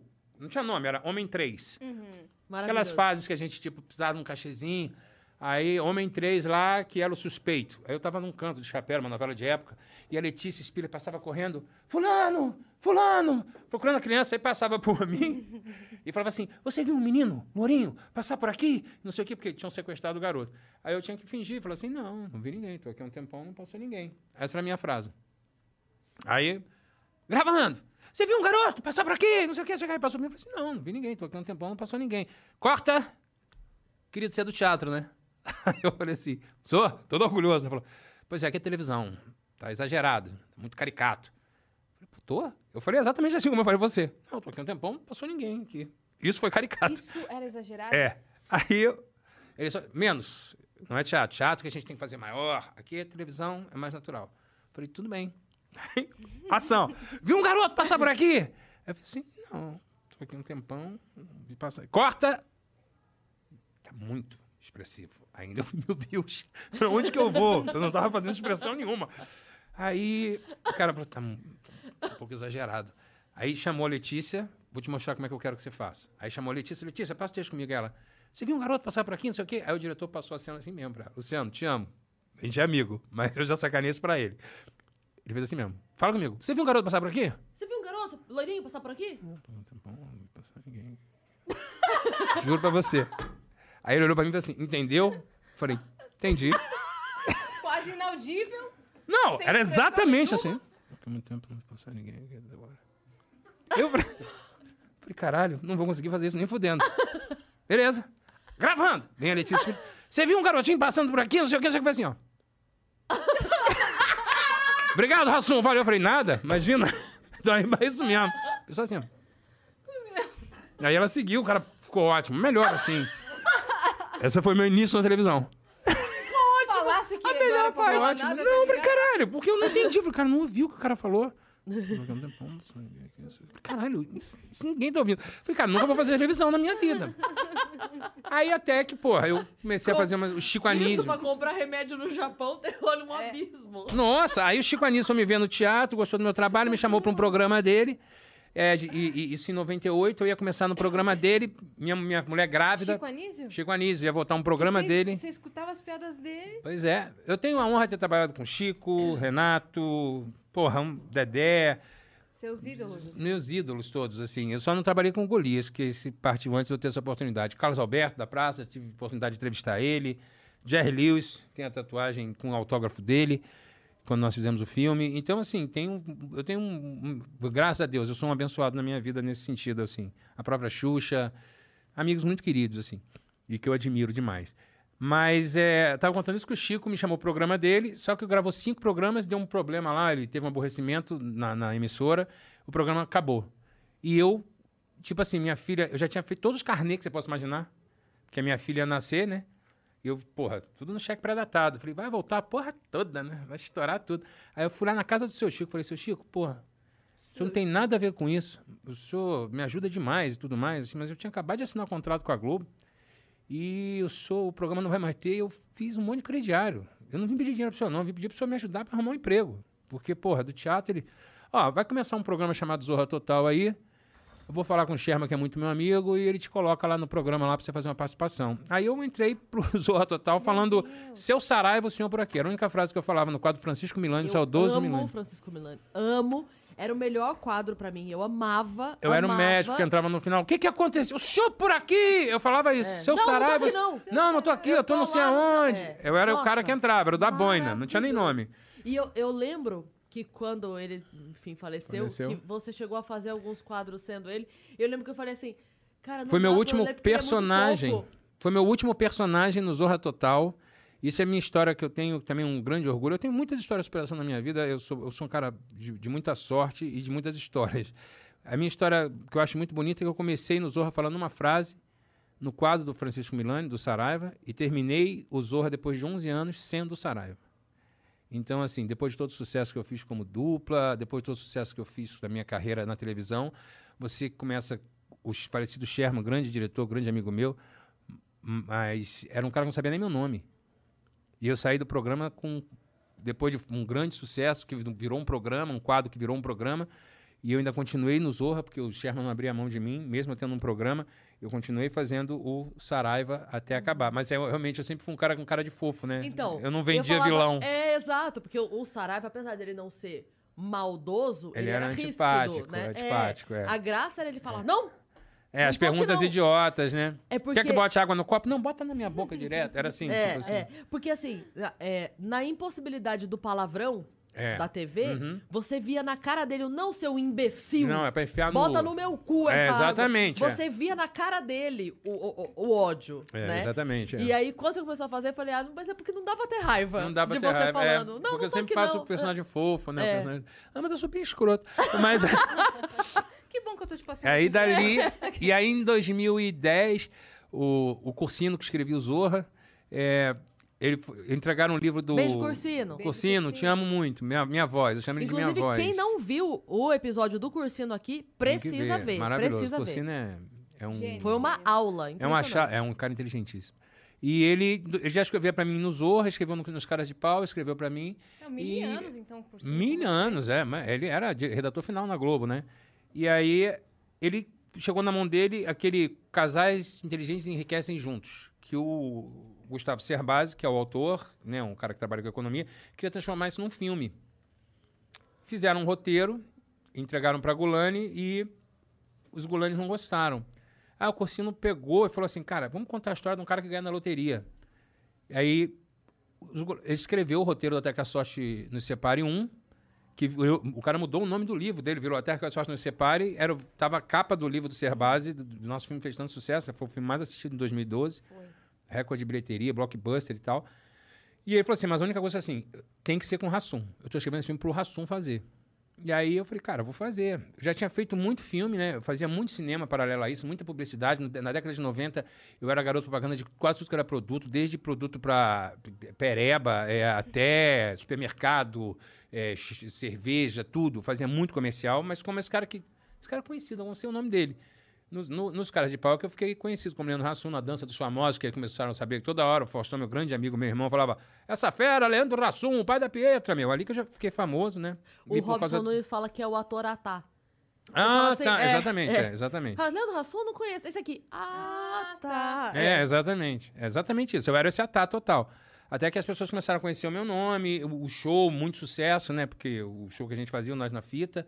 É, e as coisas foram acontecendo, acontecendo. Aí o cinema era uma coisa que eu ia fazendo. Muito filme, assim, muito filme da Xuxa, eu fiz três na sequência. É verdade, né? Fiz Abracadabra, fiz Tesouro. Mas era assim, eu já era um cara que eu era encantado pelo cinema. E aí, ele- meu primeiro protagonista mesmo foi no Até que a Sorte Não Separe Um, que o Corsino quis que eu fizesse. E aí eu fiz o filme e tal, dois meses de ralação de cinema, você acabou de filmar, você sabe, ralação que é cinema. E aí o filme estreou, cara, foi um filme recorde de bilheteria, eu ganhei todos os prêmios. E dali aí teve o dois, teve o três, aí veio o candidato honesto, e hoje em dia eu sou um cara do, do cinema, sou um ator de cinema. E hoje eu tenho o orgulho de fazer parte de uma plataforma que é a Netflix, para mim é a maior plataforma de streaming do mundo, né?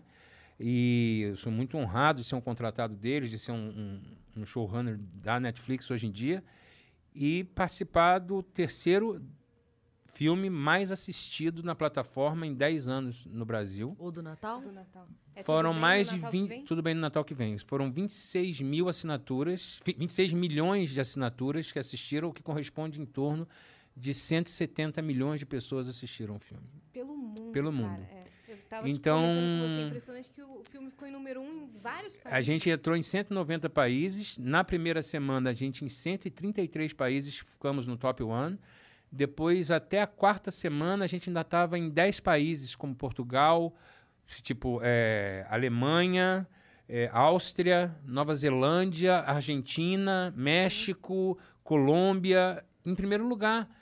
Um filme tão bonito que foi o Tudo Bem no Natal que vem. Eu acabei de rodar mais um filme agora, que ainda não posso falar o nome. Ah, tá. E, e vai estrear agora, um filme esse eu já posso falar, porque vai estrear agora dia 17 de novembro. Que, Vizinhos. não, Vizinhos é o que não posso falar. Pô, foi mal. Tá, mas é porque O saiu Corsino já. falou? o Aham, Corsino, ah, ele então tudo bem. falou Vizinhos é o que eu acabei de rodar. Cevada, Marley, maravilhosa, Foi mal aí. querida. Imagina. Então você falou, tá tudo certo. Então, Aí o Vizinhos. problema é seu. É. Como é? Ele falou que é ao vivo, então já tá tudo certo. É, então tá tudo certo. Esse eu acabei de rodar agora, que sou eu, Manfrini, eh, Júlia Rabelo e a Marley Cevada, fazemos os dois casais e tal. É muito legal, foi muito legal.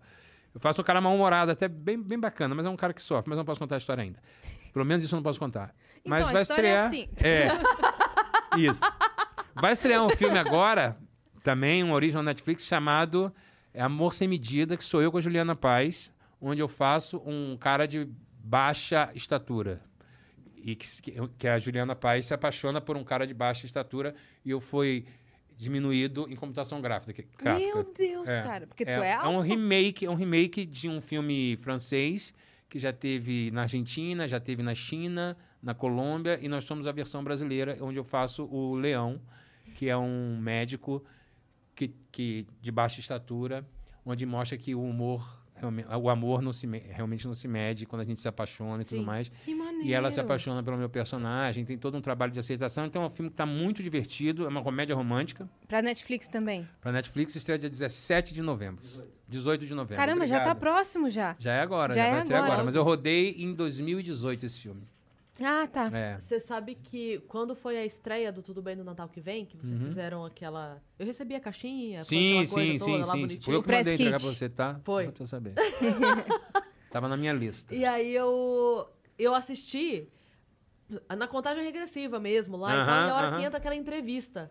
Ah, sim, sim. Cara, aquilo foi maravilhoso, porque Muito legal, né? já, assim, depois assistindo o filme, a entrevista fez sentido, mas na hora que você vê o. o- primeiro, você fala assim, calma, pera, o que tá acontecendo? É. Calma, pera, que tá. De novo, calma, pera, o que tá acontecendo? Que você, vocês ficam naquele. É, que, que é um dia da marmota, né? É, tipo clique. São várias Sim. Mas referências. a, a chamada do filme ser aquela eu achei maravilhoso depois. É, é. E o Era uma filme é- entrevista prévia ao filme. Era, com- era eles. É, é, É como se fosse alguém me Atuaram. entrevistando e o cara fazia a mesma pergunta. Aham. Né? Não era É. isso? Que era a mesma premissa do filme. É a mesma premissa. Então Saquei. é, é como se eu perguntasse assim, ah, mas é, então mesmo, você falou que você viralizou como? Aí você fala, ah, fazendo um vídeo do que? Entendi.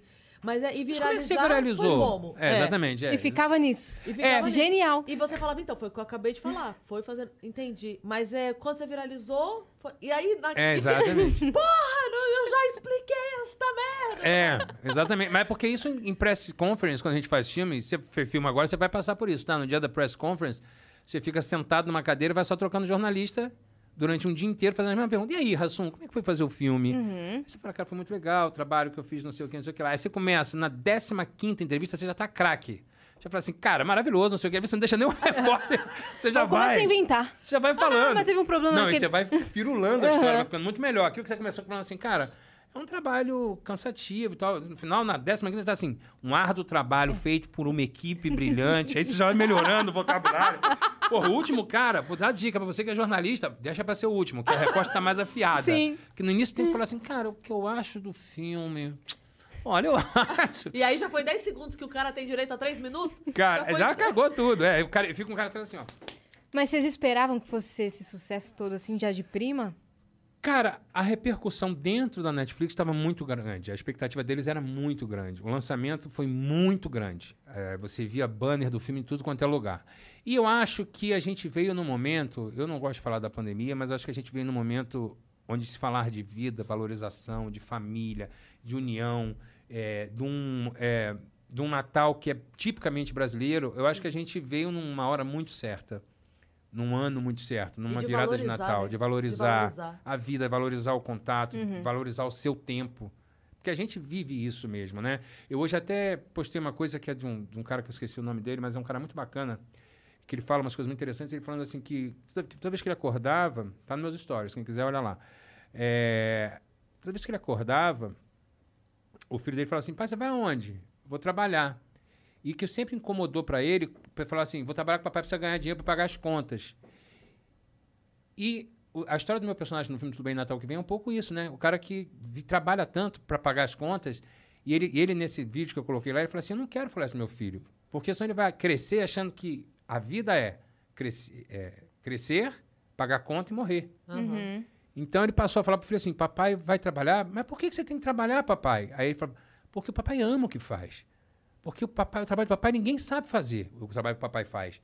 Então você deixa de Nossa, ser. legal. Na verdade, você é um herói pro seu filho. O que eu faço, ninguém faz, filho. Isso você cria uma pessoa que fala assim: Eu então eu vou ir, né? nascer, crescer, vou buscar um propósito para minha vida, viver a minha vida e aí depois morrer Sim. né? Então eu acho, acho que assim, o filme do Natal traz isso assim, você olhar para o lado, olhar para tua mulher, olhar para tua família, olhar para teus valores. Então acho isso tudo ligar, muito, né? muito Quantas legal. pessoas estavam passando Ligar. o Natal sozinhas, É. assim, falando, Exato. caramba, vou ligar hoje pro meu pai. Ligar para meu pai, É. vou cuidar da minha filha. A gente já recebeu agora, a gente está no Outubro Rosa, né? Que é o mês do câncer de mama. Dia 19 foi o dia da conscientização mundial do câncer de mama. Sim. É, e a gente no filme, eu não quero dar spoiler, mas a gente tem um momento muito interessante que a gente já recebeu mensagens de. Acabou, o casal acabou de ver o filme e o marido falou assim: amor, vai fazer o exame, você já sentiu um Nossa. caroço. E a mulher fez o exame, detectou, se tratou e está bem e agradece a gente até hoje. Já recebi mensagem assim. Nossa, Ariane, que fazia minha filha, recebeu essa mensagem, passou pra gente. É, eu recebo mensagens de, cara, é, eu vi teu filme, me emocionei, liguei pra minha mãe, liguei pro meu pai, liguei pra não sei o que, que eu tava brigado. E tudo isso você vai re- significando. E a comédia nisso tudo tem uma. A gente tem um poder, nós comediantes temos um poder que, assim, a hora que a gente percebe isso, que você entende. Você estava me contando um pouco antes da gente entrar no ar, que você fez um filme, que você falou assim, cara, eu não tive dificuldade para chorar. Eu, durante muito tempo, também, quando eu não conseguia viver só como ator, eu dei muita aula de teatro e aula de comédia. Uma coisa que eu sempre falei para meus meus alunos e tal, eu falava o seguinte, porque eu tenho uma facilidade muito grande para fazer cena dramática. E isso aconteceu agora, nesse filme do Natal, as pessoas vieram falar comigo assim, porra, você fez uma cena que você me botou para chorar e tal, não sei o quê. Total. E o que as pessoas, para os leigos que estão nos assistindo e para os que, que estão estudando teatro, e até para você que fez agora teu primeiro filme como protagonista, é a comédia, o comediante caricato, como é o meu caso, o palhaço, a gente, a gente pegar o palhaço, o palhaço ele acredita tanto que aquela banana fez ele escorregar e cair no chão, e só se eu acreditar piamente nesse ridículo, de uma forma tão verdadeira dentro de mim, eu acreditar nesse exagero, nessa casca de banana no chão que vai fazer eu voar, cair com uma cara assim para o público rir, se eu não achar que isso é o maior drama da minha vida, a plateia não ri. Aham. Então, o que para quem está nos assistindo é engraçado, para o comediante é um fio da navalha para ser muito trágico. Nossa, Então, total. a piada que você ri quando eu conto é uma tragédia para mim. Então é muito fácil, se você tem o domínio da técnica, quando você tem o domínio da técnica, você ir da extrema gargalhada ao profunda, à profunda depressão. O comediante, por isso que diz assim, todo comediante é triste? Não. O comediante não é necessariamente triste. Tem comediante antipático, logicamente que tem, a gente conhece vários. Mas o comediante, ele não é aquele palhaço. A máscara branca que nós colocamos dos nossos personagens, o nariz do palhaço que nós colocamos, na verdade é que nós escondemos a nossa dor para tirar o vosso riso. Então, quando a gente esconde a nossa dor e a gente quer mostrá-la, é muito mais potente. Então, todo comediante tem uma tragédia muito grande dentro de si. Então, quando você diz assim, pô, eu chorei cinco vezes fácil, eu digo assim, não é fácil. É que você estava tão imbuída da sua tragicomédia que para você passar de fazer o público rir para fazer o público chorar é uma chave muito, muito, é uma técnica muito sutil, que talvez você não tenha nem percebido que você usou essa técnica. Sim. Você fez instintivo. Mas o comediante, ele, quando ele trabalha a sua técnica de comédia, a sua técnica é essa. Eu estou aqui fazendo você rir e eu, que, eu, eu- quando você domina a plateia, não estou querendo dizer que eu sou fodão não, tá, gente? Mas assim, são 32 anos, muito, muito estudo sobre isso, sobre o que é a comédia. Eu consigo olhar para o público e falar assim, tá na hora de eu mudar esse assunto.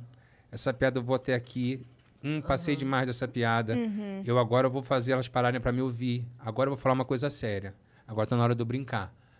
Isso é Você tem é um quando feeling você bom, é né? você você ser um maestro da sua plateia. Os americanos têm uma expressão que chama know your audience. Conheça o seu público.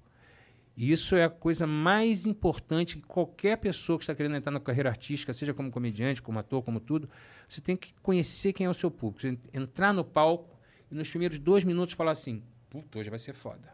Ou então, puta, hoje o jogo tá ganho. E no hoje do puta, hoje vai ser foda, é onde você mais vai aprender o que é bom no seu show e o que não é bom no seu show. Porque quando a plateia tá ganha, você faz o público ri. Aham. Quando a plateia tá uma merda, é que você fala assim: esse material, se hoje eles não estão rindo, foda-se, mas eu sei que isso é bom. Sim. Porque quando você não tem essa certeza, da plateia gargalha, gargalha, gargalha, gargalha, você não sabe o que é bom. A plateia tá rindo do todo. É. Quando a plateia ri de uma coisa sempre, e um dia não ri, tu fala assim: não sou eu, são vocês. É.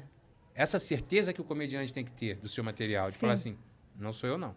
Vocês não riram, vocês não não funcionou pra eles, né? E eu não Mas sei eu quem sei que que piada é comentou aqui, mas que falou assim: Cara, eu sou humorista, mas não quer dizer que se eu faço humor, eu só faço rir. Porque o humor você trabalha com a raiva das pessoas, você pode criar raiva nas pessoas, você pode fazer chorar. Então eu sou humorista, eu mexo com humor. E o humor não é só riso. Não, exatamente. Mas assim, eu costumo também. É, perguntam muito, né? Qual a diferença de humorista para comediante?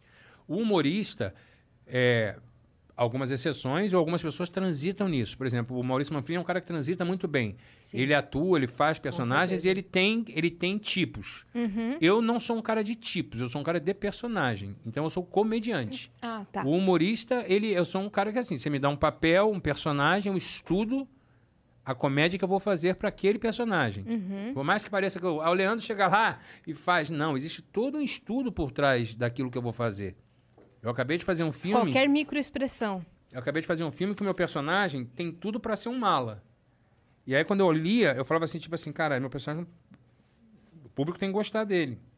Então eu não vou ser mala. Eu vou trazer isso como um drama pra mim e através do drama que ele sofre, as pessoas vão se compadecer dele. Vão ter compaixão dele. Falar, cara, coitado desse cara, que vida merda que esse cara tem. E vão rir dessa merda de vida que eu tenho. Porque senão você vira só o chato que reclama de tudo. Então, assim, se ganhar isso é outra coisa. Isso é um ensinamento. E, e- e do- e é, um, é um estudo da comédia. A comédia, ela. Eu vou me comparar aqui, não, pelo amor de Deus, nunca. Mas assim como algumas profissões, por exemplo, um engenheiro, um advogado que nasce em leis e jurisprudência todos os dias, a comédia, ela modifica toda hora. Você vê com a entrada das redes sociais, com a entrada da- da- do humor da internet. Eu estava mostrando para o Bruno, meu irmão que está ali, que me acompanha sempre, está ali escondido fora de cena, porque é muito triste a imagem dele. É, não, eu estava contando, estava mostrando para ele um, um- um garoto maravilhoso que está no Instagram. Eu não sei o nome dele, porque acho que é um K-O, KH, uma coisa assim.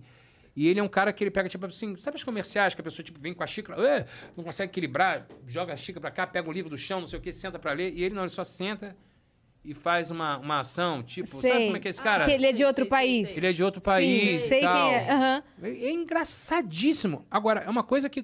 Como é que esse cara pensou um troço tão óbvio? Isso, isso dá certo. Não adianta eu fazer aquilo. Aquilo é engraçado porque ele faz. Eu E tenho ele que tem aquela outro expressão. Ele tem aquela expressão, ele tem aquele lugar. A Camila de Luca faz muito bem aquilo que ela fazia nos stories, no TikTok, quando ela começou. Não adianta você tentar imitar um comediante. Por exemplo, ninguém imita um Fábio Porchat, ninguém imita o Leandro Hassum, ninguém imita o Danilo, ninguém imita, sei lá, o Manfrini. Não adianta chegar aqui, quem não tem dinheiro, conta história. Vai ser ridículo da minha parte, entendeu? Você pode se inspirar. Eu tenho inspirações como Chico, como Jerry Lewis, como Dedé, como o Renato. É, Inclusive, o Chico Anísio falou isso naquele quadro do Que Vida Vida, quando ele foi no Aham, Fantástico. aham. É uma das coisas que ele falou. Ele falou assim que é, ninguém é insubstituível, exceto na comédia. Que Exatamente. ele fala assim, nunca haverá outro. E aí ele faz uma lista, né? Não nunca tem. haverá Pedro outro... Cardoso, Luiz É. Fernando O Guimarães, próprio Golias. Ingrid Guimarães. É, então, assim, Fernanda Torres. Sabe, o tempo de comédia da gente é muito diferente. Não Fernanda adianta. Torres drogada. É completamente Tá drogada. drogada. Nossa, Esse eu gosto é tanto da maravilhoso. Fernanda Torres. Fernanda cara. Torres, pra mim, é uma gênia. Ela é. Gênia, nos para é um, é um gênio. Fernanda Torres é um gênio. Sim. É, porque ela, ela tem um tempo de comédia que ninguém vai saber imitar. Não adianta eu contar uma piada pra você, a não ser que seja uma piada de terceiros ou uma história, e você tentar contar a minha história como se fosse sua. Não adianta você contar uma história sua pra mim, eu tentar contar a sua história como se fosse minha. Uhum. Não vai ter Não o mesmo ter. impacto. Às vezes é uma Até história rir. parecida. Até uma É. história parecida com o que acontece. Já teve caso de eu contar a minha história no show e assistir um show no qual eu falo assim: caraca, tipo a minha história que eu tenho. E eu sei que o comediante não tá roubando a minha história. É porque as piadas estão aqui, ó. Estão voando. Então, às vezes você tem uma ideia, o cara fala assim: cara, igual a ideia que eu tive, por que, que eu não fiz? Mas é isso, é o timing. é é- tem gente que, que vinga muito no YouTube, arrebenta no YouTube. E eu não tenho essa cancha de YouTube. Posso até aprender, estou estudando. Mas o humor, é, diariamente a gente tem que estar estudando o que, que é humor, o que, que é engraçado, o que, que eles estão rindo agora, por que, que isso é engraçado. TikTok. É, já me. Já, pô, faz TikTok. Brinco, faça uma coisa ou outra, mas não adianta. Não é isso que o público quer do Rassum. O público quer do Rassum sem filtro. É, a foto acordando, descabelado, com a remela saindo do olho. O público quer ver isso do Rassum. Não adianta inventar um Rassum para botar vários filtros Cancún. Um cílio. Não, não tem. Talvez eu ache um cílio, fique engraçado, eu crie um personagem e faça. Sabe, eu tenho o Pedro, que está até fazendo agora esse programa da Dani Calabresa. Pedro, Pedro Pedroca, que, que é- ele é no Instagram assim, que ele, na época da, da, da pandemia, ele pegava todos os filtros do Snapchat e fazia personagens. Ele fez uma novela genial, brilhante. Eu falei, caraca, que Usou, usou simples. bem a rede social Que simples, dele, como né? é que eu nunca peguei e não fiz uma porra dessa? Assim, Porque não era, porque era pra ser o Pedro. Como tem aquela, não sei o que, Barberi, não sei se você já viu essa mulher maravilhosa. É uma gringa, que ela pega tipo umas pin-ups, uns vídeos de umas pin-ups, tipo assim, umas modelos Victoria's Secret. E ela é tipo uma mulher super normal, e ela faz as mesmas coisas assim, tentando assim com um biquíni meio escroto, fazendo as posições meio escrotas, tentando imitar a mulher. Aquela mulher que toma um banho de chocolate, assim, sabe? Para aquelas capas de revista. E ela pega tipo um balde de chocolate, joga assim, ela com aquela lingerie bege. E com a caralho. cara séria, assim, como se ela a tivesse... arrebenta, com a cara séria. Que ela tem uma cara engraçadíssima. e é genial o que ela faz. Agora não adianta ninguém Cara, que bom que imitar. você tá pesquisando pessoas novas na internet. Eu, eu sigo muito... Eu, eu, Que eu vejo humor até de Israel. É mesmo? Sim, em canais de YouTube, eu vejo o que, que as pessoas estão rindo no mundo. Você já fez stand-up nos Estados Unidos? Vários. Canadá, Estados Unidos, Japão, Europa. Eu já viajei tudo. Pra comunidade. É, mas, pro, mas pros eu nativos. tenho 15 minutos em inglês. Hum. Fiz algumas vezes e tal. Mas ainda é uma coisa meio assim. Porque o americano é muito mais fácil fazer rir. Com É todo mais respeito a todos fácil? os americanos. É, eles gente trocadilho, né? Eles daquela. Oh, my mama, é, é, é. Cara, brasileiro é uma plateia. A gente, quando, a gente aqui é uma escola. A gente teve agora, essa semana, essa tragédia que aconteceu com Alec Baldwin, né? Que a gente viu. E nós temos uma capacidade. E aí eu vi um cara da equipe, mandou uma carta lá, falando que a indústria dos sonhos, que é Hollywood, você vê só o que está ali na frente, né? Como eles são, às vezes, maltratados por trás da câmera. Nós brasileiros somos muito foda no cinema. O que a gente faz nem em Hollywood. Eu já trabalhei lá fora, já filmei lá fora, já filmei na Europa, já filmei nos Estados Unidos. E eu te digo, a qualidade técnica dos nossos profissionais do audiovisual na área de criativa, cri- criatividade é uma coisa, e na área de criação, é uma coisa que não tem igual em outro lugar. O que nós fazemos, fazer brasileiro rir, porque brasileiro todo é engraçado. Vai na rua, todo mundo se acha Aham. engraçado. Então, o cara E já senta na tua é, plateia. Sim, o cara já senta na plateia e fala assim: me faz rir aí, vamos ver se tu é bom mesmo. Eu paguei uma grana aqui, hein? O americano não, o cara fala dois fuck off, não sei o que, os americanos adoram. ah, so funny! E, e eles são, ainda por cima, muito preconceituosos com quem é latino, né? Que sobe ali e diz, mas vamos ver onde é que esse cara pode ir. Eu me lembro de eu subir pra fazer um open mic lá nos Estados Unidos, o cara falou assim, ó, só não pode falar palavrão, tá? Eu falei, caraca, mas o americano fala palavrão é besta. Não, mas ele já tem tempo de experiência, você tá começando agora. Eu, tipo, agora, assim.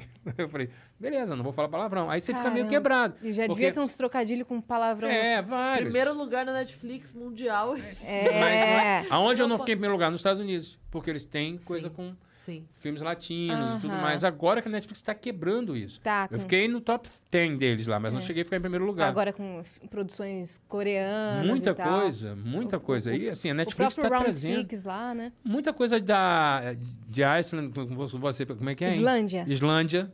É, da Ah, ele Islândia. esqueceu, viu? Ele esqueceu É, as palavras Islândia. Noruega. Como a gente tá vendo produções fodas, assim, do, do leste europeu, Sim. arrebentando na Netflix. Todo mundo, os grandes roteiristas. Dark, né? Dark, Que é maravilhoso. é. alemã e tal. alemães, assim, tem muita coisa boa acontecendo. Eu vejo tudo, eu vejo tudo. Eu sou um cara que eu, eu estudo o- a minha profissão, até para ver, estão fazendo isso, estão indo por esse lugar. É importante que a gente saia flutuando e não pare de estudar nunca. Achei isso demais. O pior Paguei lugar, o pior lugar que a gente pode ficar é no- na zona de conforto. Uhum. É onde a gente só começa a cair. Quando você chega no topo, você acha que chegou no topo, só tem que descer. Sabe o que eu ia te perguntar? Da sua experiência com dublagem. Ah, uma das coisas que eu- é uma paixão na minha vida, assim. Isso foi uma coisa que surgiu. É, a primeira pessoa que me convidou foi o Garcia Júnior, na época ele era representante da Disney e da Disney no Brasil, e eu dublei o Bolt Supercão, que foi uma animação que lá fora foi Miley Cyrus, o John Travolta, e o meu personagem, que era o Rino, que era um ratinho que ficava na bola, quem dublava era o criador do desenho. Ah, que honra. E aí veio. É, muito legal. Foi o cara que criou, ele não era ator, não era nada. E aí ele tinha, não tinha muitas falas, mas ele vai dar. Eu super eu sou muito seu fã. Era uma vozinha assim e tal. Aí na sequência eu fui chamado pra dublar o Gru, do meu malvado favorito. Incrível. E aí, cara, realmente foi o. Até hoje tem gente que me fala e fala assim: você é a voz do Gru? Eu falo, eu sou a voz do Gru. Ah, então faz pra eu ver. Eu falo: Olá, meus minions! Eu adoro estar com vocês aqui, meus minions todos! Raio congelante, raio congelante! E aí, pô, tem mãe que chora, fica assim. "Ah!" e aí no Faz pro meu filho aqui. eu, eu já gravei muita me- mensagem de secretária eletrônica pra amigos, colegas mesmo de profissão, que não sabiam que era eu. Eu falei, cara, porque quando eu Caraca! dublei o Gru, eu me lembro da. Acho que foi a Giovanna Antonelli, que fez assim. Mentira. Eu falei, sou eu que faço o Gru. Ela quase. Peraí! porra, Não, vai ter que fazer o Gru pra eu ver. Aí gravou eu fazendo o Gru. Uma galera, assim, uma galera não sabia que era eu. Porque eu faço a voz mesmo, não faço a minha voz. Sim. Só quem me conhece sabe. E quando eu fiz eu o achei- 3. Você fez perfeitamente. Sem, sem o babação Gru de ovo, mas você- o o. Gru você fez Perfeito. Eu fiz o Drew também, o irmão, no, te- no terceiro. Sim. Que era a voz totalmente diferente. A gente grava separado. E aí ele tem uma voz meio assim, né? Ele fala meio assim. E aí era, ninguém sabia que era eu também. Você que criou esse sotaque ou já tinha vindo Bom, o já? Steven Carell, ele criou o sotaque, que é uma mistura entre um russo e um alemão. Você não identifica muito. Na verdade, é para não ser identificado mesmo. Sim. E aí, quando veio a demanda da Universal, que é quem faz o filme, né? Dona do filme é Universal. Aí, é, falou assim, ó, ele vai dublar, mas não pode ter sotaque. Só quem tem sotaque é o Steven Carell. E aí, eu, pô, o Guilherme Briggs foi o primeiro que dirigiu um, né? Depois foi o Manolo Rey, que dirigiu dois e Nossa, três. só os E agora o quatro que vai vir. É o Manolo Reis é a voz do Homem-Aranha e o do Guilherme Will Briggs. Smith. Do Will Smith e o Guilherme Briggs é, o- é a voz do. Super-Homem. Não, o Guilherme Briggs é a. O, o É Briggs é, o o Buzz Super-Homem, Lightyear. Buzz Lightyear e também ele fazia o Jim Carrey. Jim Carrey. Não, Ah. Carrey. e pra mim o mais importante é que ele fazia na nova onda do Imperador, ele faz o ajudante da Isma. lá. Exatamente. Sim, É o- exato. É o. Calma. Kronk. Kronk. O Kronk. E nos Padrinhos Mágicos ele faz, ele faz lá o. Ei, É. Jimmy! Oi, Jimmy! ele tem essa bem- voz. Nossa, ele é incrível. nossa, Beijo. Briggs. É maravilhoso. E aí ele deixou fazer com sotaque. Aí veio da Universal e falou assim: não, não. Sotaque só Steven Carell. Aí ele falou: não, então faz o seguinte: eu vou gravar uma versão com uma versão sem, você manda pra galera da direção lá. Pra ver o que, que eles aprovam. Você fez o trabalho em dobro. Aí eu fiz duas vezes, uma com sotaque e uma sem sotaque. Mandaram os dois. Eu sou o único dublador, fora o Steven Carell, que é o criador, de todas as dublações que, que autorizaram que fizesse com sotaque. Então, eu sou o único que tem esse sotaque também meio indefinido, que você não sabe qual que vai ser. É, eu sou o único cara que pode fazer. É sensacional. Incrível. Muito legal, né? É- E agora vai sair o, o segundo filme dos Minions, que é o surgimento do. Tô aqui contando aqui, já divulgando. Vai ser o próximo, que deve lançar meio do ano que vem nas férias, que é o surgimento do Gru. Que é, sou, eu faço o Gru criança. Que é Como- quando ele Meu conhece Deus, os como é que vai Minions. ser a Como voz que é a do voz do Gru criança? É parecida um pouquinho assim, mas eles ainda vão mexer no beat, mas é um pouquinho parecida. Ah, Olha aqui, ô Smith, eu já falei pra você que eu não posso te levar hoje. Aí eles vão mexer no beat pra parecer mais infantil. Que do caramba. Maravilhoso. É. É, eu não ia te interromper na hora, obviamente, que você estava falando, mas você falou aquela hora assim, ah, porque você tem que chegar e conhecer o público e tudo mais. E eu tava comentando aqui com você em off, Uhum. que quando eu fui em uma das suas várias estreias de temporada em São É Paulo, verdade. aconteceu uma coisa muito curiosa quando Aham. você chegou, que você não conheceu o público antes. E aí aconteceu um negócio e aí você lembrou de outras histórias. Então vamos nessa, que daí você conta as Mas eu sou o depois. rei do furo. É porque essa história que você, tava, que você lembrou, que eu já te contei. É Não, eu sou. essa eu vi pessoal. Essa você menino, tava? Eu vi pessoalmente. Do menino do braço? Você- Sim. Ah, não sabia. Eu tava pessoalmente, porque depois a gente ainda foi pro camarim, a gente ficou chorando Foi, de é rir, tava verdade. A galera toda É lá. porque, na verdade, é o seguinte. é, Eu sou esse cara que eu mexo muito com a plateia, né? É Eu digo que a plateia tá na sala da minha casa. Então, são meus amigos e a gente vai... Aliás, em janeiro eu tô estreando aqui em São Paulo. Meu show novo, é Nossa Família, tá? Só avisando. Janeiro, fevereiro e março no Teatro Eldorado. Já fique sabendo aí, já fica a informação. Caramba, tem muita coisa, né? É, Bas- graças a Deus. Bastante coisa vindo. É. Então, aí, assim, eu sou esse cara que sai mexendo com a plateia. Mas é isso, o humor, ele é muito vivo, né? E eu sou o rei da gafe, eu sou o rei do furo. É capaz de eu estar fazendo aquele... Conhece aquela piada do cara na cadeira de roda? Isso é uma pessoa com cadeira de roda, que eu sou essa pessoa, assim. Tô falando isso porque já aconteceu. Tá? Só pra você saber. Aí, é. E dessa vez era assim, tá na plateia, e aí eu sempre brincando com a plateia, como é que é teu nome? Não sei o que, vou contar uma história. E aí o cara tava assim, encostado na menina, assim, tava encostado. Na menina, assim. Como se tivesse abraçado nela, assim, né? Aí eu falei, vem cá, vocês são namorados? Aí o cara falou, somos sim. E ele encostado na menina, assim. Falei, ah, bom, porque se não fosse, já mandar o segurança tirar daí que tu tá aí agarrado nela. O cara falou assim, não, não tem o braço. E levantou, só tinha aqui, ó. Ele não tinha o braço aqui. Aí eu fiquei assim, porra, irmão. que merda. E o cara começou a rir. Eu falei, gente, pelo amor de Deus, eu não vi. Meu irmão, levanta, mostra pra todo mundo que você tá rindo, que você entrou na brincadeira junto comigo, pra não, Não é ficar mesmo. chato. Aí o cara levantou, ficou só aquele catuco assim, botei. Com todo respeito, pessoal que tem catuco, não tô debochando, mas aconteceu. Não, mas ele, ele foi maravilhoso Ele foi na hora. maravilhoso. Deu risada pra caramba. Ele só não aplaudiu motivos óbvios. Mas, não, mas eu, eu lembro, que- eu lembro perfeitamente que assim, quando você falou, o teu primeiro foi, foi na milésimo de segundo merda. de susto, assim. E na merda. Caralho, deu pra ver na tua cara o caralho. Aí o cara começou a rir e falou: Não, agora tu vai levantar pra mostrar pra todo mundo que tu tá É. rindo comigo. Não, e aí assim, como o stand-up, o show é uma coisa viva que eu uso muito a plateia, então eu já tomei várias ratadas assim. E a mulher dei. que dormiu no seu show? Então, eu- a mulher o tempo todo assim, ó, fazendo show, a mulher assim, cara, eu puto pra caralho, porra. Pode ter um milhão de pessoas assistindo. Tem um dormindo, você vai pra aquele. O comediante é carente nesse lugar. Tem um cara que não tá rindo, já fica puto. Por que, que tá todo mundo rindo? Mesmo esse merda não tá rindo. E essa mulher, assim, a primeira fila assim, ó. Falei, filha da puta, dormindo o show todo, cara. Aí acabou o show, falei, queria agradecer a todos, inclusive essa senhora aqui que dormiu o show todo, ela sou cega. Mas assim, secou ela. Falei, e aí, gostou? Ela não vi? Eu falei, é, a porra. E aí, a única coisa que às vezes o Bruno tá comigo, eu falo assim, cara, para, pelo amor de Deus, que eu vou tentando resolver e eu vou piorando a situação, muita coisa. A minha mulher vai e fala assim, chega, chega, chega, chega. Passou um chega. pouquinho. Vai, chegou. Aí eu falei que você tinha que ter parado umas três frases antes. assim que eu, falei, O limite eu vou tá aqui, tentando você resolver. vai aqui. Ué, uma vez eu ia viajar e aí eu fui numa loja de malas. Tava assim. Conta essa, irmão? Se ele já teve essa reação, É, porque essa história é muito escrota. Eu entrei na loja de mala pra comprar, lá no centro do Rio. E aí eu tô aqui, ó, distraidão. Comprar mala, viajar, ah, isso aqui. Aí tô olhando a mala, tô vendo um cara atrás de mim assim. Essa mala é de couro. Eu, porra, eu odeio quando eu tô olhando as coisas, as pessoas ficarem me dizendo preço. Eu deixo olhar, né? Essa outra mala é bem resistente, é Galalitz, é um plástico. Eu, tá, eu não tava olhando. Essa mala, ela tem multirodas. Aí eu falei assim, irmão, pode falar em português comigo, que eu não sou americano, não, cara. Não, eu tive um derrame. Quando eu olhei, Ah, não, Rafa. juro pra você, quando eu olhei, o cara teve um derrame, nitidamente tinha tido um derrame.